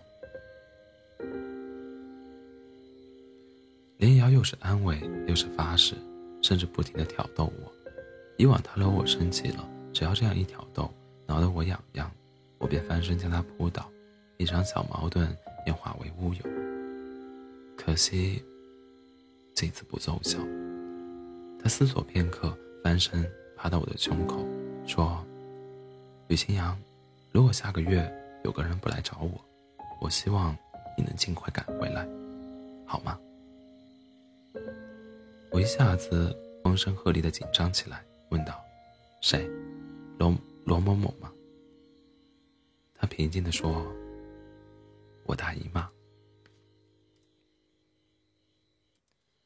我一时没反应过来，他又补充道：“或者我去找你去。”我这时候才反应过来，一把将他拥入怀中，恨不得把他勒得窒息。林一瑶啊，林一瑶，我喜欢你，喜欢的恨不得为你去死。我想把我赚来的每一分钱都交给你花，我想让你这辈子都不受半点委屈。我不想远走他乡。我不想颠沛流离，我不想每天早晨一睁开眼就很失落，不知道你在哪里，心情如何。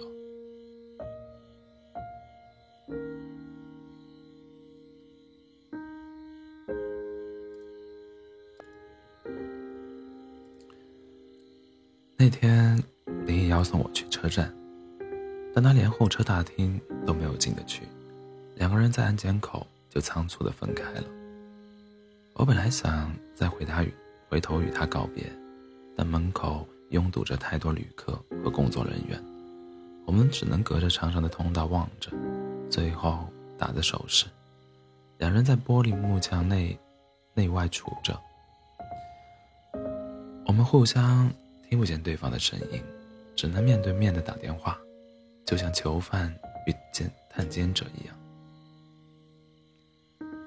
他说：“我昨天把重要的东西都收拾在包里了，打算今天一直送你到站台，兴许到时候一咬牙就直接跟你一起上车，一起去乌鲁木齐。”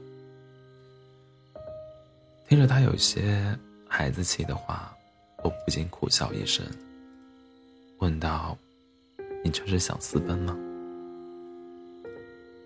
他却将脸凑近玻璃，认真的说。我没有开玩笑，我真想过了，我也做做得出来。我伸手在伸出手指在玻璃上划了一下，就像以往刮他的鼻尖一样。检票口通知检票时，我在玻璃上哈气，写了两个繁体字：“等我。”我不喜欢南京车站，我讨厌一切为了管理方便。而设定的有悖人情的垃圾规定。从南京到乌鲁木齐一共是四一，是四十一个小时，我睡了又醒，醒了又睡，做着各种各样的梦。其中一个梦最为蹊跷，当时一个列车员推着小车来售卖零食饮料时，我刚好迷迷糊糊的睡着，做了一个非常奇怪的梦，梦见自己。又回到高三，我和林一瑶迎面走来，他的嘴角洋溢着微微的笑容。我走，我走过去，大声地说：“林一瑶，我们以后会在一起，十年。我们以后还要结婚。”然后林一瑶骂我是流氓，周围的同学都笑，连大乔和子时都笑。我非常生气的告诉他们俩，这是真的。不一会儿，姚千岁大老远的跑过来，手里拎着一个棍子，我就没命的跑。按理来说，梦里的人不会跑得快，可我跑得非常快，甚至能感受到头发被风扯得嘶嘶作响。我就那样一直跑着，感觉这辈子。都要用来奔跑，我很快乐，我要大声的笑。旁边的人声音陡然提高，我一下子从梦里惊醒，发现那列车员竟然仍然推着车子往这里走，前进距离不超过五米。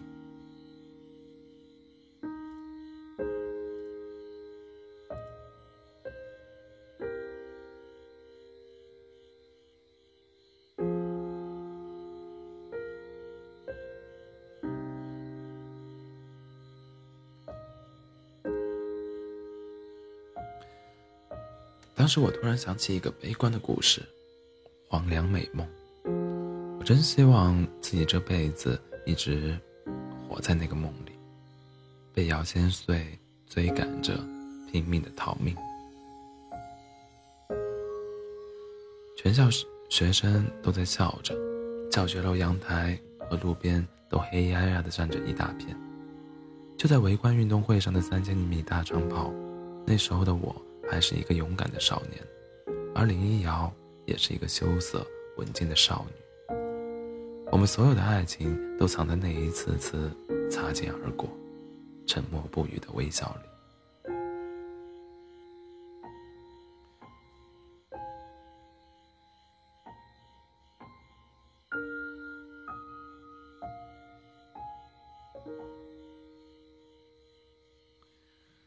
新疆的戈壁滩，开春之前的积雪淹没小腿。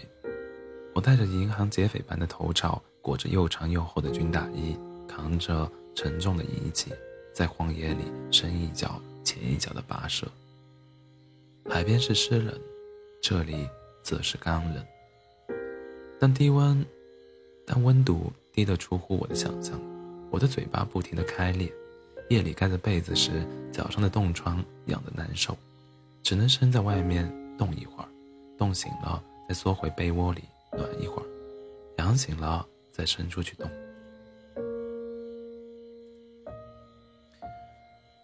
林瑶想给我寄冻疮膏，但快递根本不可能送到。我这里太偏僻了，连蔬菜和肉都要从很远的地方拖过来，一拖就拖一卡车，一吃一吃就是大半月。一起在这里混升级的也有与我差不多年龄的，农民工耐得住吃苦，但那些细皮嫩肉的年轻人都熬不住，没待几天便跑得光光的。幸好我在海边干过大半年，那边的条件比这里好不到哪里，早就习惯了。何况我已经没有退路。过了没多久，林瑶打电话告诉我，例假来了。孩子没来，他显然有些沮丧，而我说不清自己是什么心情，也不知道自己应该怀有怎样的心情。家里还是极力的试图促成他与罗某某在一起，我们之间偶尔还会因一点小矛盾而争吵。我的脑袋像被门板夹过似的，明明知道他与我一起抗争着，可还是忍不住一次。又一次通过这种拙劣的方式，来向自己证明，他没有离我而去。由于工地的 GPS 仪器出了故障，我们不得不利用原始方方式定位高度。我背着二十公斤的全站仪，拿着对讲机，跑出去很远去寻找被大雪淹没的原始基准点。不料我走着走着就迷失方向。我以为可以摸回营地，不料最后我连自己的脚印都找不到了，而对讲机那头的那帮人根本无法判断我的方位。这是我以往在海边从未遇到的状况，有种被人类世界抛弃的恐慌。我不敢乱走，叫那些工人赶紧回营地找人救援。但直到晚上九点，夜色已然降临，四周只剩下白雪映出的冷光。还是一点进展都没有，对讲机里满是男人们乱哄哄的争吵。我以为自己的小命会丢在这里，只能被被朝肆虐的寒风用大衣裹住身体，拼命维系最后那点体温。我掏出手机给林瑶打电话，但要么就是信号全无，要么就是无法接通，连他妈的，连他妈的短信，都是他妈的发送失败。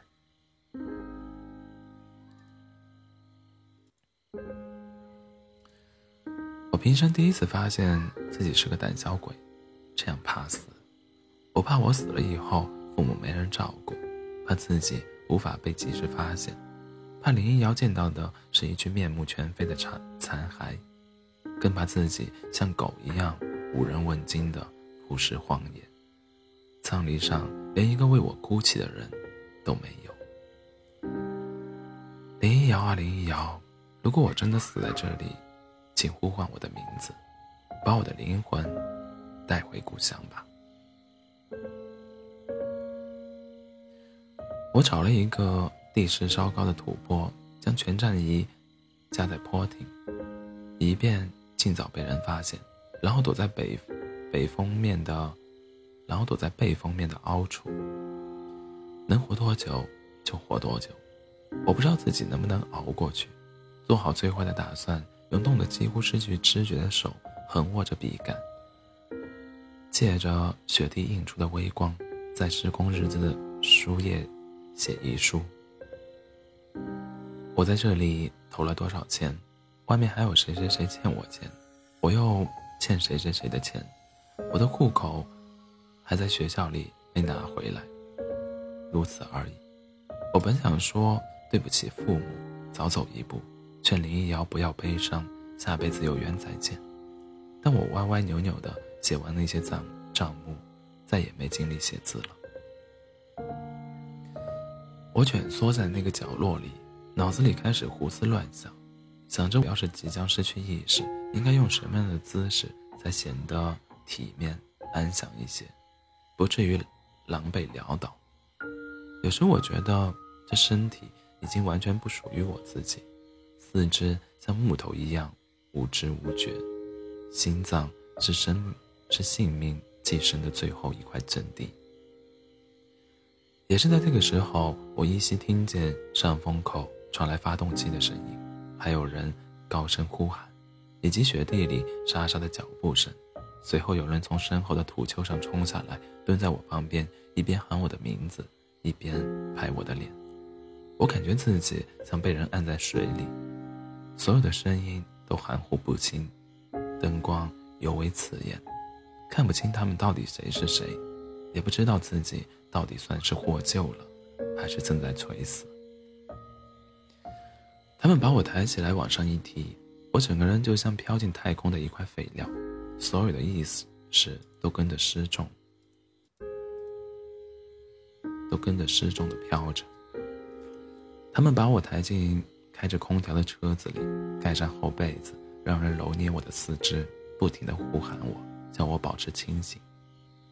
我恍恍惚惚就听见一个熟悉的声音：“吕清扬，吕清扬。”我一下子坐了起来，拼命地推开那些工人，睁大眼睛努力地四处观望，发现根本没有林一瑶的身影，又颓然地倒了下去。后来那些工人和我喝酒，经常拿这事开玩笑，说他们当时被吓了一跳，以为。我是回光返照，以为我是听到勾魂小鬼的点名。我一边喝酒，一边嘲笑他们的迷信愚昧。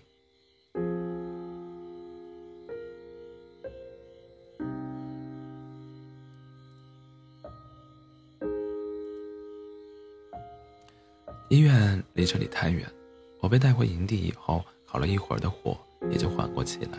他们便让我躺在床上休息。专门让烧饭的老头子来伺候我，我一觉睡到第二天下午才醒。掀开窗帘，看见一轮咸鸭蛋、咸鸭蛋黄般暗淡的红日，凌厉的冷风吹得活动板房的当层玻璃呜呜作响。我喝了热汤，让老头子给我手机充电，然后给林一瑶打电话。电话一通，他骗我昨天在干嘛，为什么只打了一声就挂了？我说，我昨天差点丢了命，连遗书都写好了。林瑶似乎不太相信我的话，他说：“你到底是去工作的，还是去打仗的？为什么会有生命危险？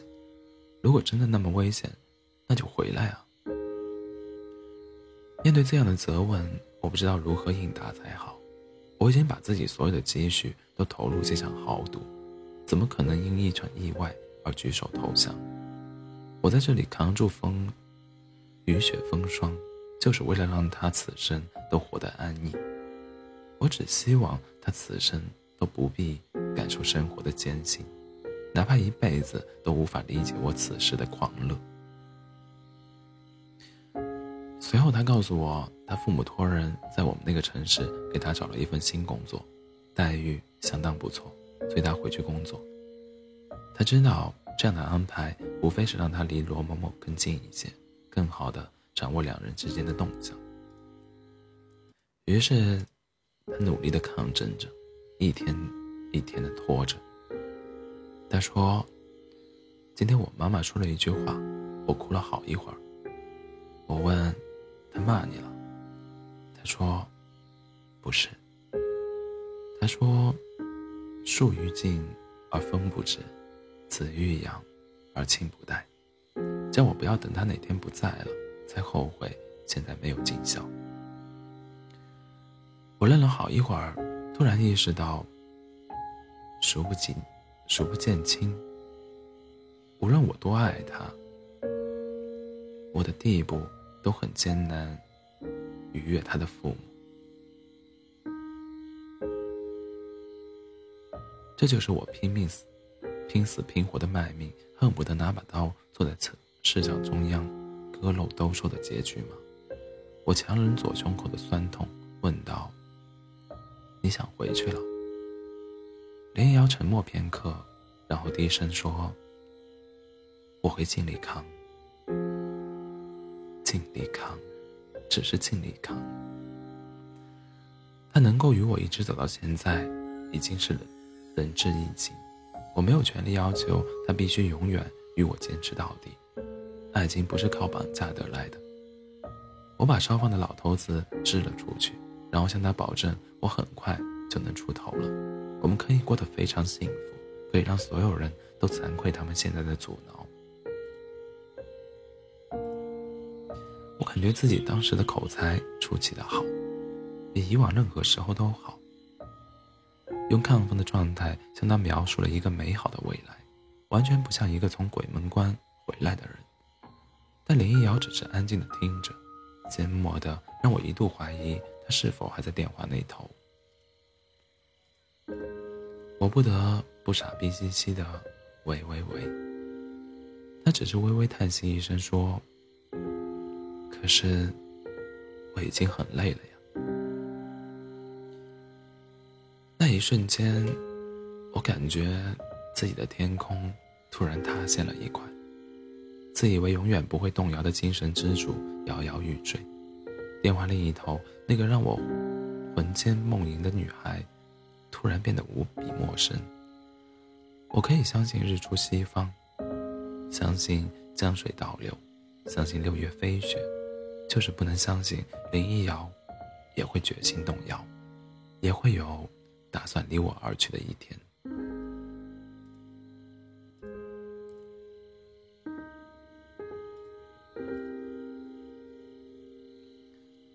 我忽然发现自己在雪地里面对死亡的胆怯显得那么可笑。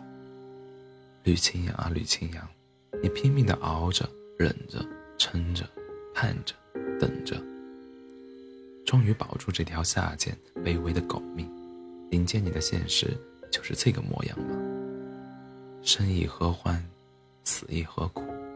早知道这样，为什么不干脆听从命运的安排，在老天为你选择的那块埋骨地了结此生算了？你怎么不死掉算了？你干嘛不死掉算了？你死掉算了，好不好？也是在那一天。我和林一瑶之间的裂纹越来越明显，分道扬镳的日子不期将至。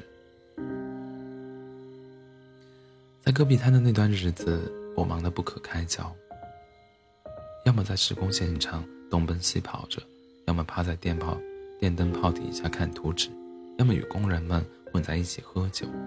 偶尔闲暇下来，我傻傻地坐在房间里，看着床头那个日历，一遍又一遍地推算工程完工验收的日期。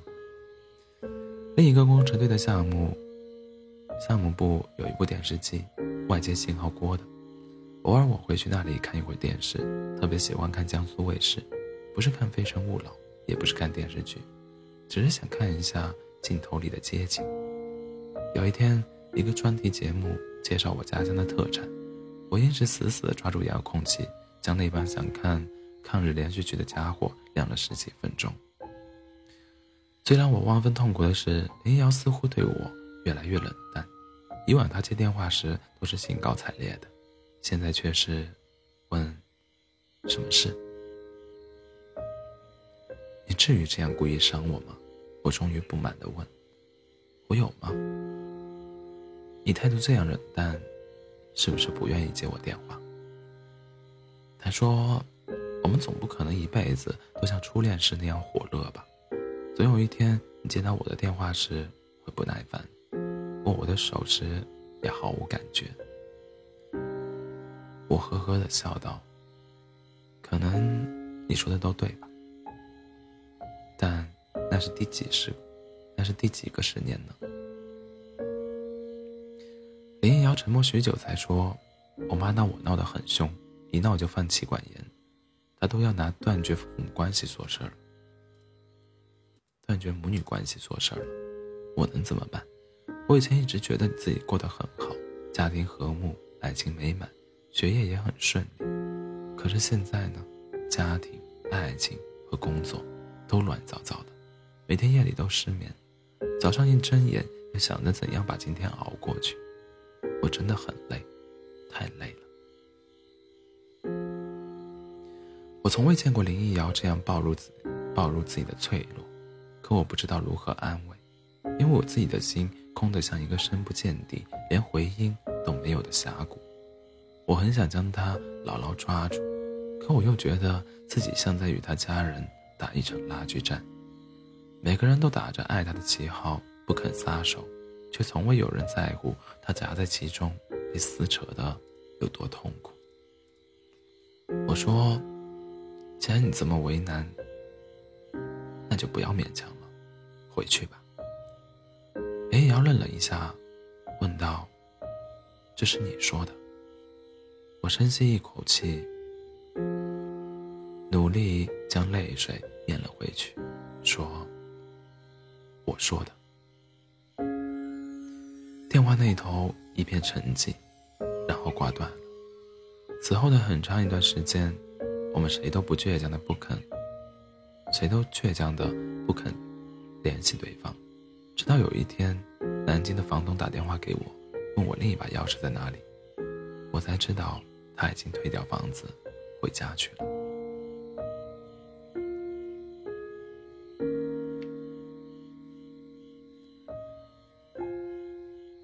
我离开戈壁滩的时候，积雪正在消融。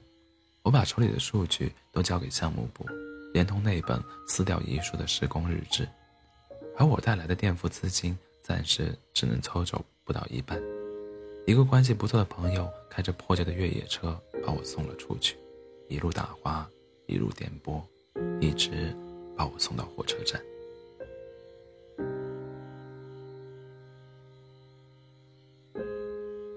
从南京到乌鲁木齐，背离朝阳，冲向黄昏；而从乌鲁乌鲁木齐与之相反，那四十多小四十多小时里，我一直稀里糊涂的想着心事。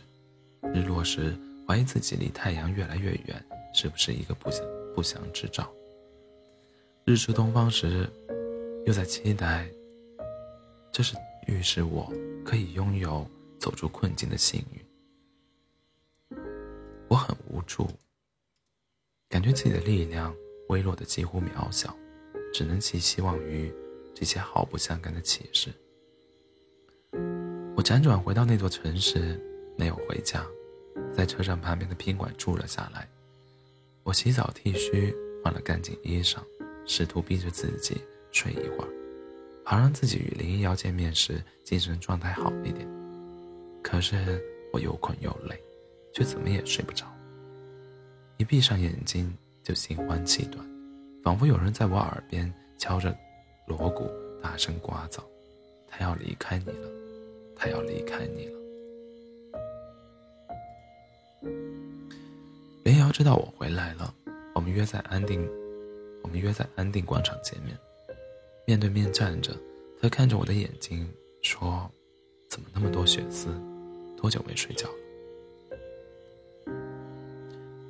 我不知道怎么回答，因为我最近一次超过四个小时的睡觉，就是从戈壁雪地里捡回小命后，近乎晕厥的长睡。旁边有很多小孩子穿着旱冰鞋跑来跑去，我们生怕被撞到，于是坐到旁边的长椅上。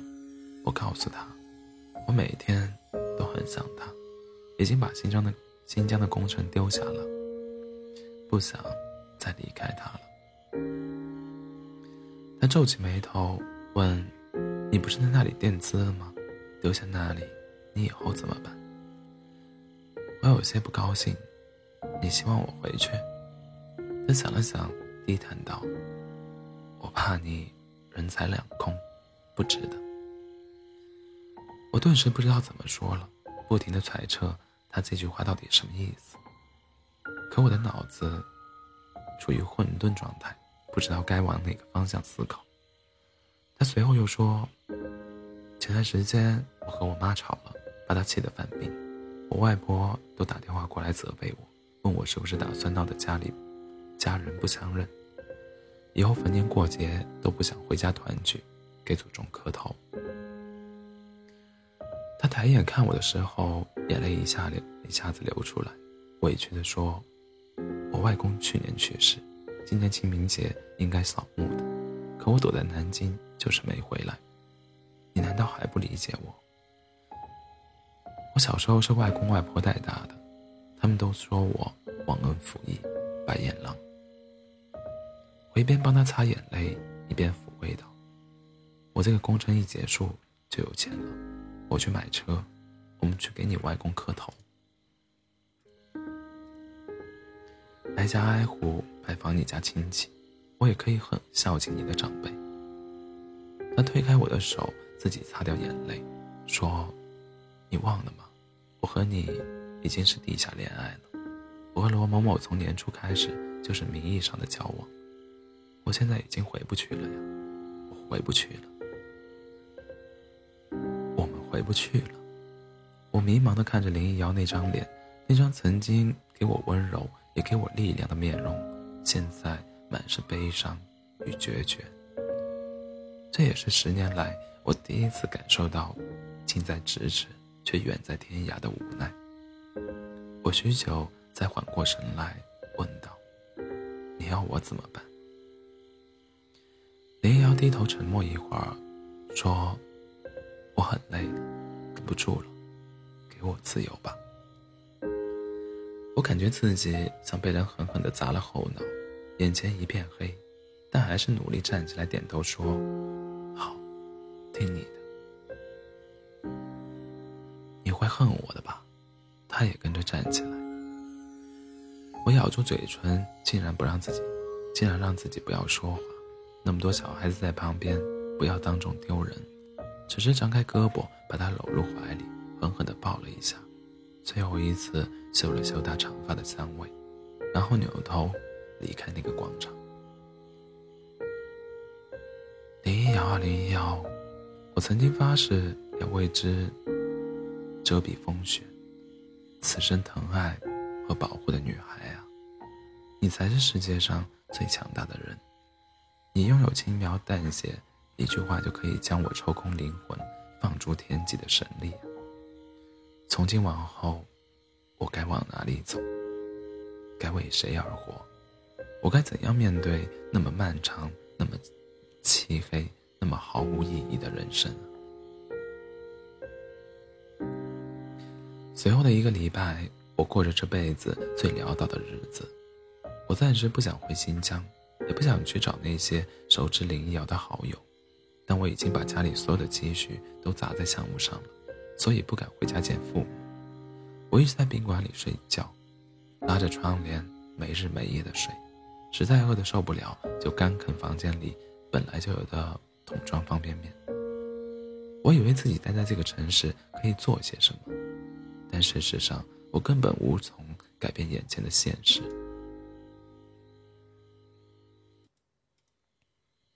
林瑶没有再给我发一条短信，打一个电话，我也没有再去联系他。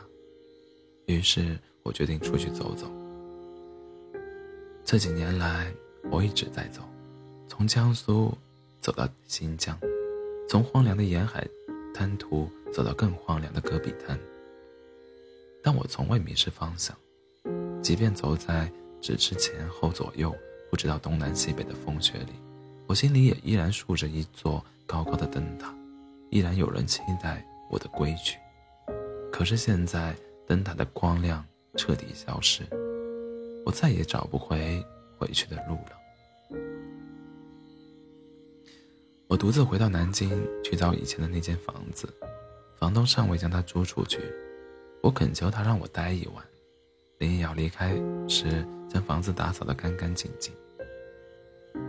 一些被遗弃的生活用品被整整齐齐地摆放在角落里，蓝色的毛巾、牙刷、杯子都是我的，红色的都是他的。床头靠背还贴着当初我从新袜子包装上撕下来的标签。他总是因此而数落我的幼稚。台灯罩上有他用唇彩画的卡通脸，咧着嘴，没心没肺的笑着。没有被褥，我只能裹着衣服躺在硬床板上，开着电视睡觉。我总是迷迷糊糊的听见他的声音。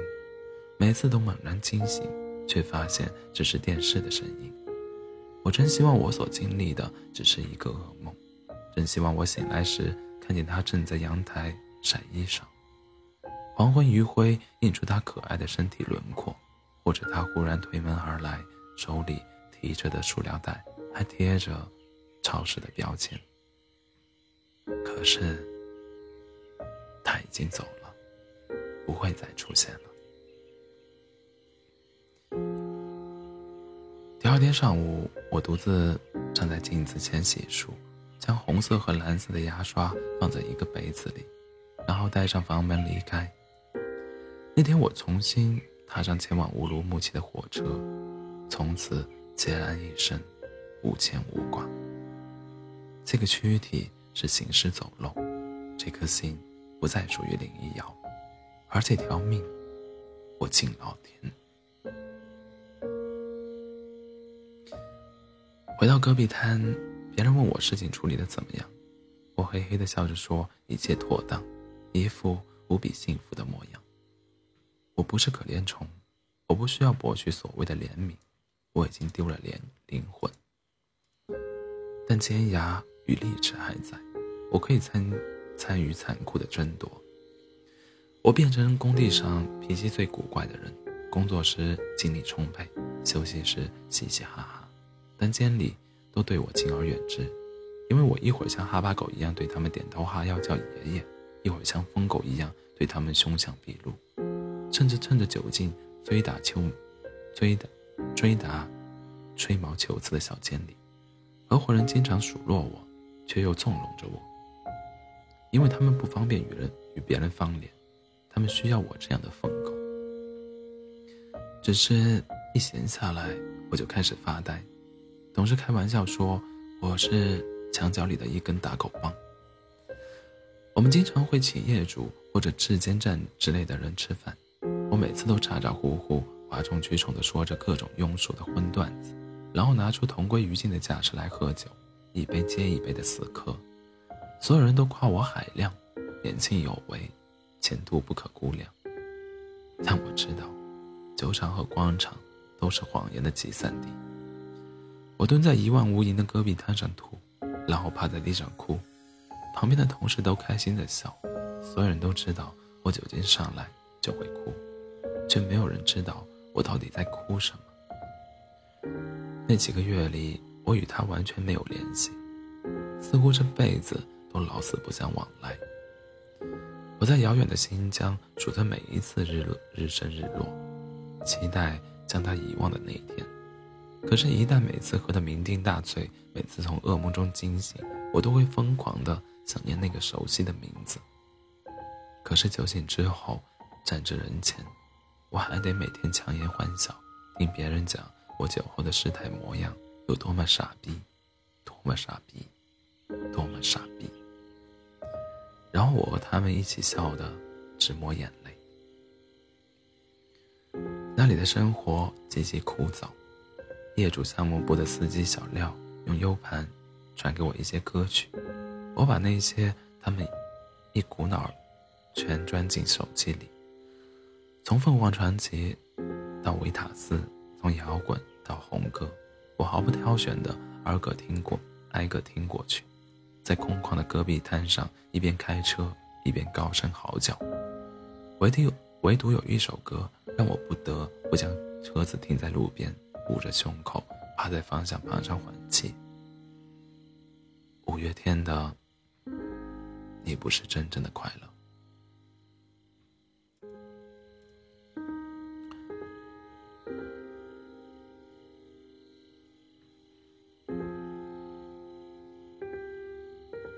电力企业是一个不差钱的豪门，但不包括二零一二年在建的太阳能发电站。由于欧美对中国光伏产品的反倾销制制裁，光伏光伏电站顿时陷入资金泥潭。新疆戈壁滩的气候恶劣，通常四月份才能正常开工，十月底就完全不具备施工条件。我们提前一个月冒着冰雪和低温开工测量放线，终于在十月基本完工。此时的业主暴露资金极度短缺的问题。我们的注册资金是会计师操作出来的，而银行又盯着上头的政策，不敢轻易贷款。于是，我们的工程款没了着落。业主方拿资料审核说是一天一天的拖着，不肯验收。我带着工人将业主的车子堵在了工地里，不放心。派出所的民警一趟又一趟的过来协调，反反复复八趟之后，连派出所都不太愿意来了。最终。我们去骗业主里那个稍微老实的负责人，说暂时只要签字验收就行了，今年不会催要拖欠的工程款。他们刚好不堪甚劳，不得不把字签了。这个社会老实人都是要吃亏的。签字的第二天，我们的人挤满整个业主项目部的办公室，拍着桌子催要工程款，把那个女文员吓得躲在角落里哭。我拿着一大把小锁，将他们办公室里的抽屉和资料柜都挂了锁。但挂到那个女文员那边的时候，我看见她的抽屉里摆着一只玻璃罐子，里面摆着五颜六色的许愿星，而她的桌角还有许多未完成的折纸。我忽然想起来，林一瑶也曾经为我折过这个东西。我像一个张牙舞爪的孩子，被大人狠狠地扇了一耳光，陡然发现。自己失态时的丑陋，我为什么会变成这样？曾经那个善良又温和的、喜欢恶作剧的、从来不忍心伤害别人的吕清扬，哪儿去了？这个一脸狰狞、拍桌挂锁、满口脏话的吕清扬，又是从哪里来的？我没有锁那个女文员的抽屉，默默地走出了那间拥挤的办公室。十一月中旬。大雪封路之前，我就提前离开戈壁滩，返回阔别半年的家乡。也是在到家的那一天，我吃出吃出许久之后，终于鼓起勇气拨通那个熟悉的号码。他听到我的声音，一下子愣住了，叫我稍等一会儿，然后跑回房间进接听。我说：“没想到你这个南京的号码还通着。”他说。我每个月只交一点钱维持不停机，可惜一直没人联系这个号。这几天还在想着把这个号停掉算了。我愣了一下，问：“等我的？”他没有说话，不肯定，也不否定。我不禁喜出望外，迫不及待地向他展示自己柳暗花明的现状。我已经回来了。我也赚到钱了，不是穷小子了。你不是喜欢甲壳虫吗？我们去买一辆。还有，开一家书店，我们可以去物色店面。我知道，我以后除了和你出去旅行，再也不出去逛荡了。我很想你，我每天都很想你。我自言自语的似的说了一大堆的话，像狗等待主人筷子上那颗骨头一样，渴望他点下头。然后我开着摩托车狂飙过去，拥抱他。我的人生从此完美无缺。我每天都要向苍天和大地感恩戴德。可惜，林一瑶低声打断道：“我已经订婚了。”我一下子愣住了，再也问不出一个字，甚至忘记收起脸上因为对未来的憧憬而不知不觉地流露出的笑容。订婚了，未婚妻。我难过的忍不住蹲了下来，用拳头抵住胸口，狠狠地摁，试图抑制内心如同比万千虫蚁啃噬的痛楚。林一瑶啊，林一瑶，你真会开玩笑！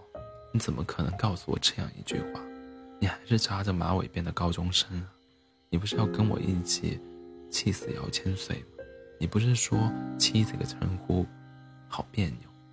可是你又很期待成为我的那个字吗？你不是说一想到这个世界终将诞生一个或者两个拥有我们两人血脉的孩子，就会觉得神奇又激动吗？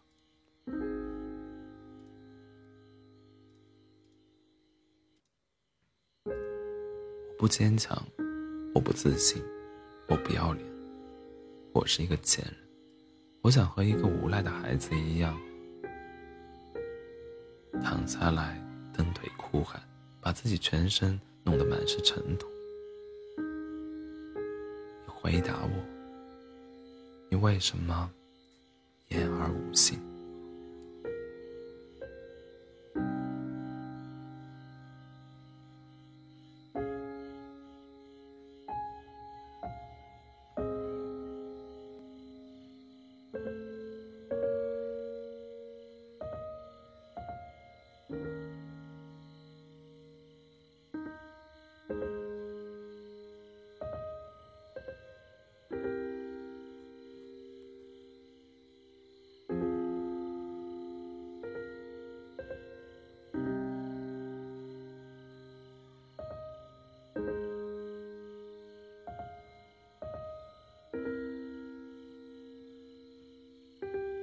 这近两月里，我们依然保持着联系，过得却不是太好。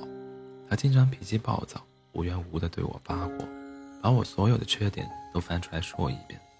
有些缺点甚至是许多年以前的，我也早就已经克服。不知道是不是在戈壁滩上透支了太多精力，我竟然一点都不生气，任由他自说自话的骂着。他连挂电话都没有预兆，没有再见，没有晚安。我们仅仅见过一面，在这座小城的电影院里，那场电影的观影厅空荡荡的没几个人。我们没敢坐在一起，他坐在我的左前方，没有回头，而我几乎一直盯着他的侧影。我记得高二时，语文老师给他们的班代课，叫我帮他去隔壁班架一下投影仪。我一进去就有人起哄，而他低头写作业，不敢抬头看我一眼。这一晃，就是十年。那个腼腆的少女即将嫁作他人妇，但我们一直没有停止抗争。这两个月里，只是这艘船上载了太多的人，他搬不动船上的巨锚，而我无法阻止港口缓缓升起的闸。那段时间，我看很多电影，读很多书，也聆听许多人的建议。有人说，你的痛苦放在人群里。简直微不足道，许多人的心里都深埋着那样一段不见天日的回忆。以后她会渐渐与丈夫相处融洽，而你也会找到另一个女人。你可以不爱她，也可以对她很好，生一个孩子，你们的心思便全在抚养孩子身上了。谁还在乎爱情是什么？我相信那个人所说的话，可我不要那样的人生。我不想一回家就看到一张冷漠的脸，不想在风月场所眯着醉眼牵走一个不知姓名的女孩，只因她依稀有一点瑶瑶的影子。我更不想哪一天躺在床上奄奄一息，身边围了一大群人，但我却感觉万分孤独。只有雪白的天花板上映出的那张几乎遗忘的笑脸。林瑶说，这半大半年里，她再也没有与家人吵过，但也没有再和他们撒娇谈笑过。每天上班下班，吃完饭便礼貌地放下碗筷，安静地返回自己的房间。他曾经问过罗某某：“你觉得你喜欢我吗？”罗某某说：“挺喜欢的吧。”罗某某的人品不坏，也很斯文。他生于温室，生活自理能力还停留在少年时代，大小事宜都有自己的主见，最后还是要服从父母的安排。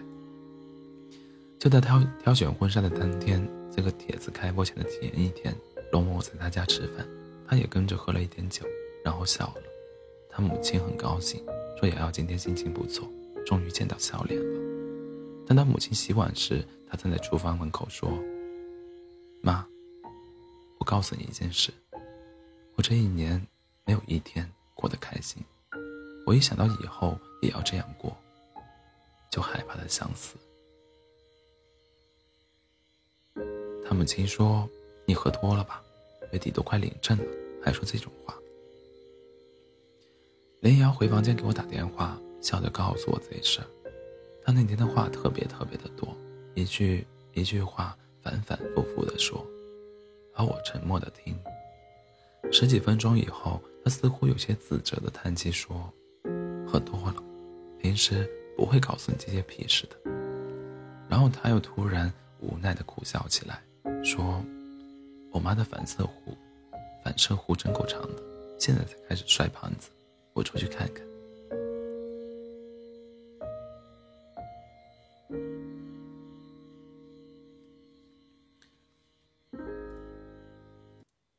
说不清这段时间自己到底什么心态。随着月底的临近，我觉得自己的心像烧尽的木炭一样渐渐暗淡。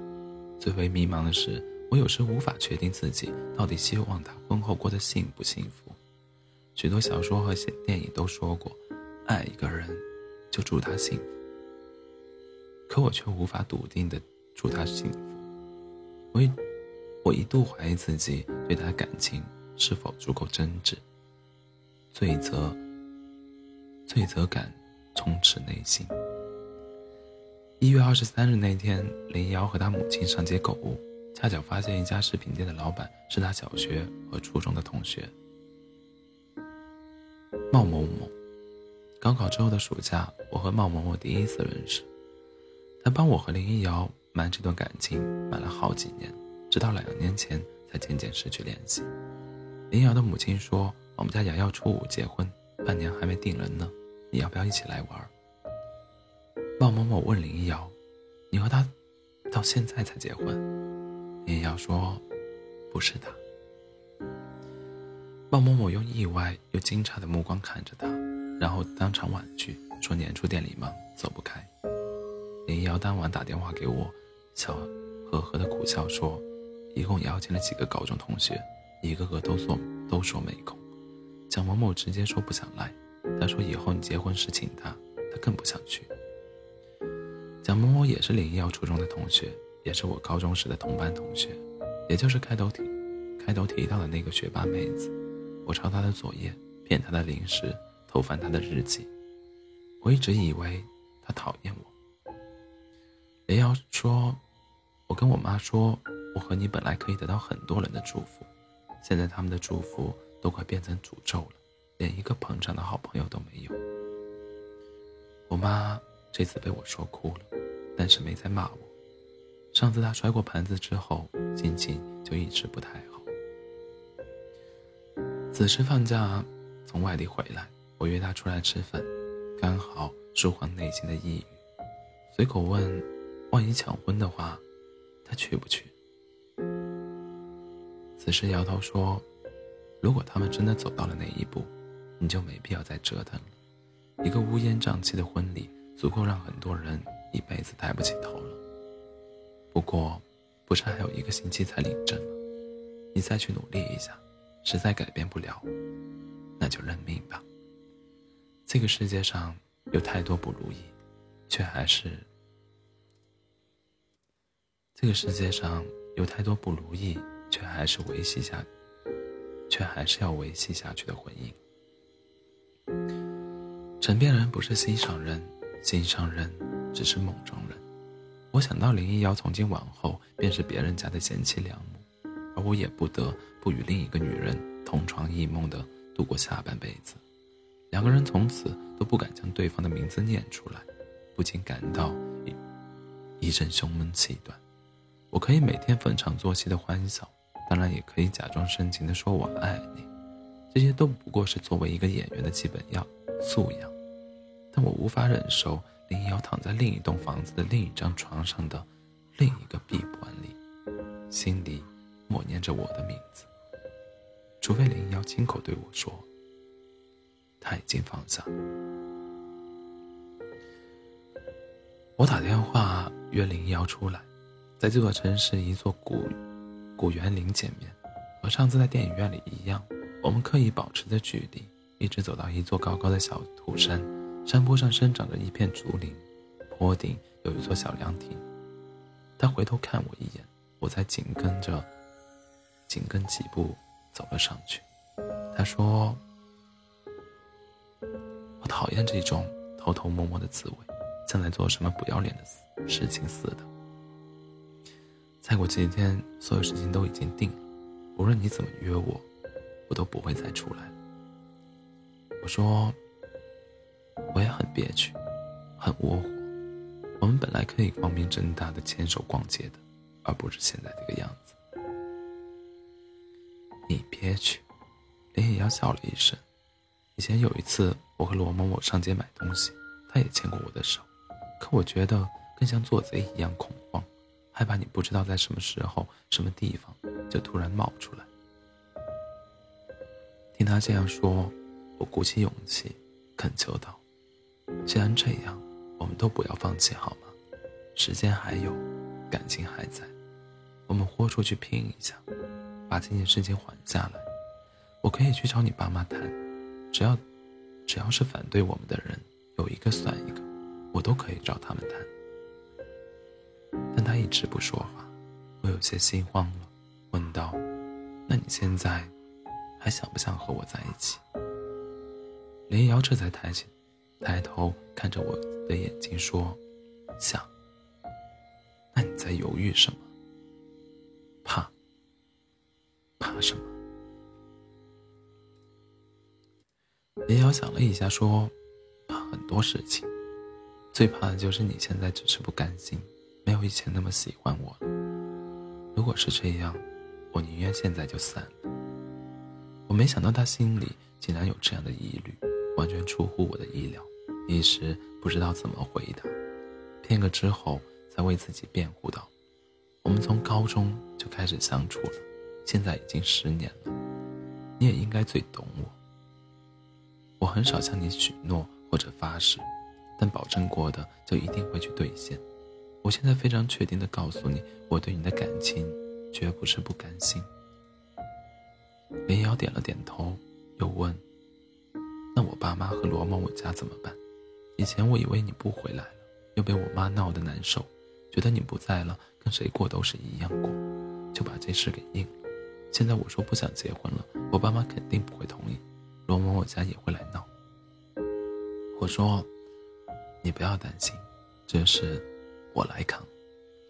林瑶盯着我的眼睛，让我咬着嘴唇，认真的点头。一开始见面时的焦躁不安消散的无影无踪，但我的内心却满是愧疚。我们都同样，并且完，我们都同样并并非完美，性格有各自的弱点，过分的单纯与善良让他举步维艰，而我竟，而我竟偏执的踏上自以为的英雄之路，留他独自在炎凉时。炎凉世态里苦撑，苦撑。我原本打算去拜会林一瑶的家人，但思索再三，还是更改主意，打电话约罗默默出来谈一谈。约谈地点还是在一家音乐茶座，我们两人一同出现。落座时，林瑶习惯性的坐到我身边。我对林瑶说：“我们两人谈点事情，你先坐到他车里玩一会儿。”罗某某掏出遥控钥匙递给林一瑶，但林一瑶接过去，隔着落地窗摁了一下。又放回到桌面上，拎着包出去了。我们一直目送他坐上车，再收回目光打量对方，一时间不知道怎么开口。最后我尴尬的笑道：“有点想给他开家长会。”罗某某也讪笑一声，但气氛稍微缓和一点。我问道：“你和林一瑶相处这么久，觉得开心吗？”他说：“还可以吧。”你确定你爱他？罗某某犹豫片刻，抹着鼻尖说：“反正蛮喜欢的。”我却不客气地说：“你应该也看得出来，这大半年里，林瑶从未开心过。我和他一起走了十年，不得已的分手就像被迫离婚一样痛苦。他心里想着我，但不代表我和你之间谁比谁更优秀，而是我运气好一些。十年前。”就认识他了。现在我很诚恳的希望得到你的帮助，把领证结婚这事停了吧。你俩勉强凑合在一起，不会过得好。罗某某有些不服气的说：“那你前面这几个月干嘛去了？”我以前做的不对，所以现在来纠正错误。本来这事有很多解决途径，只要瑶瑶一口咬定不领证不结婚，我带她直接离开这个城市。难道你们还能捆绑着逼婚？之所以与你沟通商量，是希望咱们年轻人私底下把这事这事解决了，尽量把负面影响降到最小，不要伤害长辈。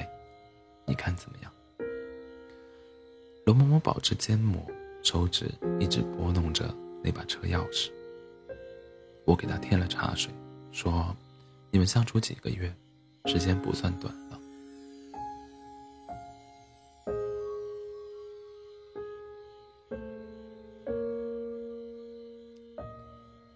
但你对他了解多少呢？你每次向别人介绍他，第二句就是他的硕士学位。夏天你老是怂恿他穿的性感一些，可你不是，可他不是你用来向哥们炫耀的宠物呀。还有，你总是不停的草泥马，并且认为这是时尚用语，不是脏话。这些事情都让他非常反感，可是他为什么不说出来呢？罗某某不是笨蛋。他明白我的言外之意，我也适时的停止这种攻攻击性的责问，将话题岔开，与他谈及我与林一瑶在甘中高中时的趣事。龙某某一开始有些抵触，但听着听着也跟着笑了起来。在他的笑容最灿烂的时候，我再次严肃的向他请求掉，请求道：“兄弟啊，以你的条件，再找一个漂亮女朋友不是难事，但我……”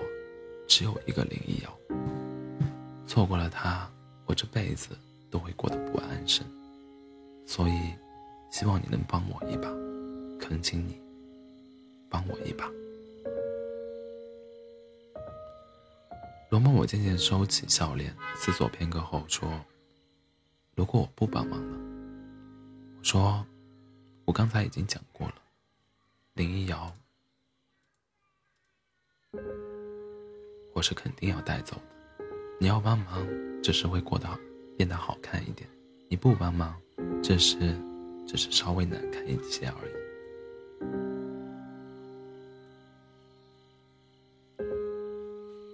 我坐在那里想了一会儿，最后叹息一声说：“我明白了，这事儿我得想一想，明天再打电话给你，给你答复。”他起身离开，刚离开座位，林瑶就从那辆车里下来。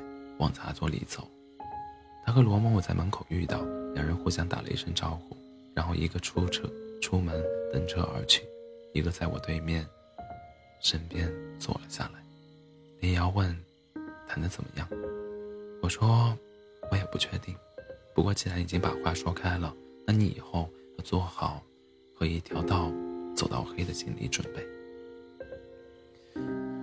林瑶点了点头，然后又眯眼微笑道：“这条道不会是黑的。”整整一天，我一直心神不宁的等等着电话，甚至想过，万一林瑶被他父母软禁在家，我就喊一帮哥们去抢人，或者打电话报警说有人抢我老婆。只要林一瑶点一下头，承认他想跟我走，我便再无任何顾忌，大不了从此远走高飞。大约凌晨两点，罗嬷嬷没有打电话过来，却得接到林一瑶的电话，她说。刘嬷嬷叫我转告你，他已经向他家人说过了，他和我性格不合，两人相处的不愉快，想取消婚约。我爸妈态度也不太激烈，我说我也不想和罗某某结婚了，他们就只是叹气，没多说什么。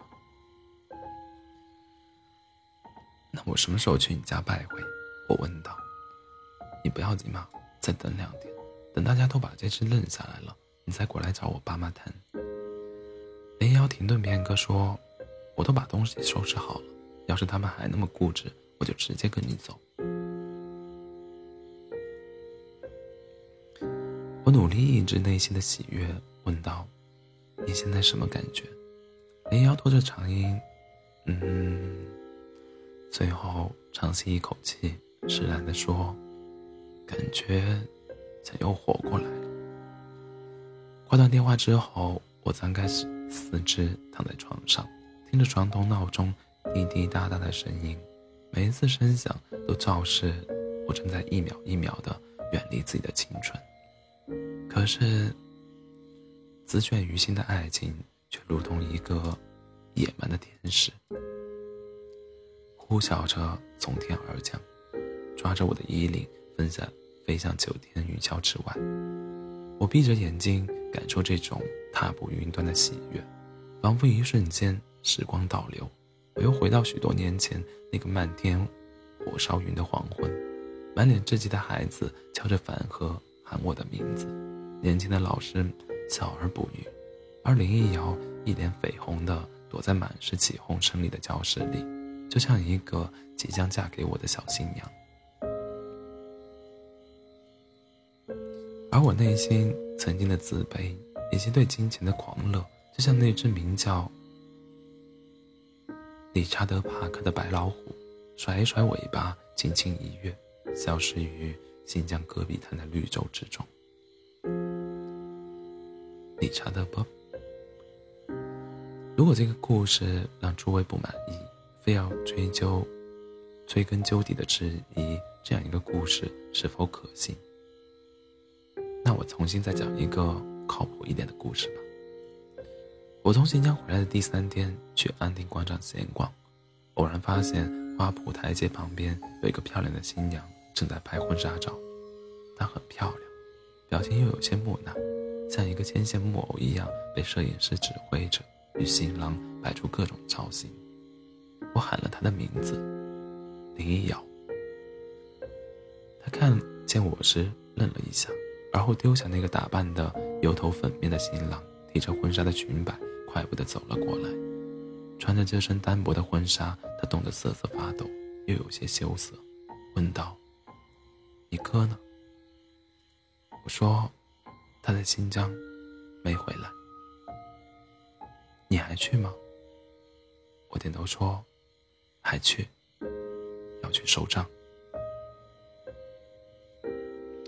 林瑶哦了一声：“你等我一下。”他去旁边台阶旁边，拿起自己的家常家常羽绒服披上，又拎来自己的包，将一张银行卡递给我，说：“这是你你哥的身份证办的卡，以前一起以前在一起时的定期存款，你帮我带给他，他知道密码。”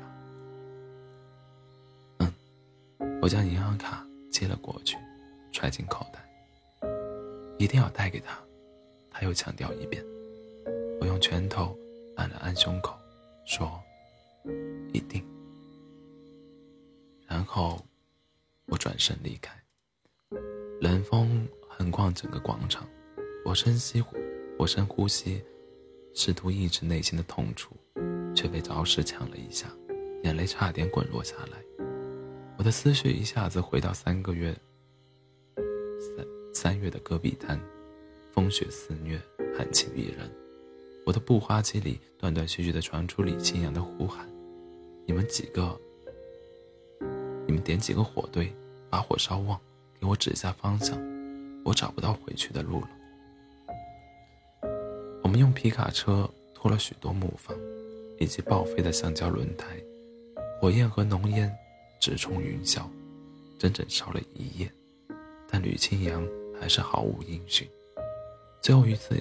最后一次与他通话时，他似乎有些精神恍惚，绝望地念叨着：“林一瑶，我迷路了呀。”第二天下午，我们在十公里外的一座土丘背后找到他早已冻僵的尸体。他不停地跋涉着，可惜离原地越来越远。而他的大衣里那本是那本施工日记的终页。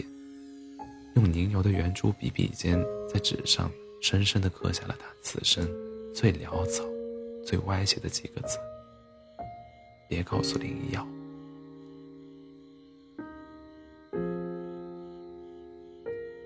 吕清扬，我最尊敬的学长，当初在黄海的滔滔天潮水中，你用挖掘机的斗子死死抵住我这台机器的侧面，以防我脚下的堤坝塌陷。你坚持不起诉那些地痞，保下我这个冲动不懂事的学弟。你将我拦了下来，扛着仪器走入茫茫雪地之中。你不停地朝着林一瑶的方向奔跑，那么坚定执着。为什么最后还是迷失方向？愿你永远活在十年前的文津河畔。愿你灵魂安息。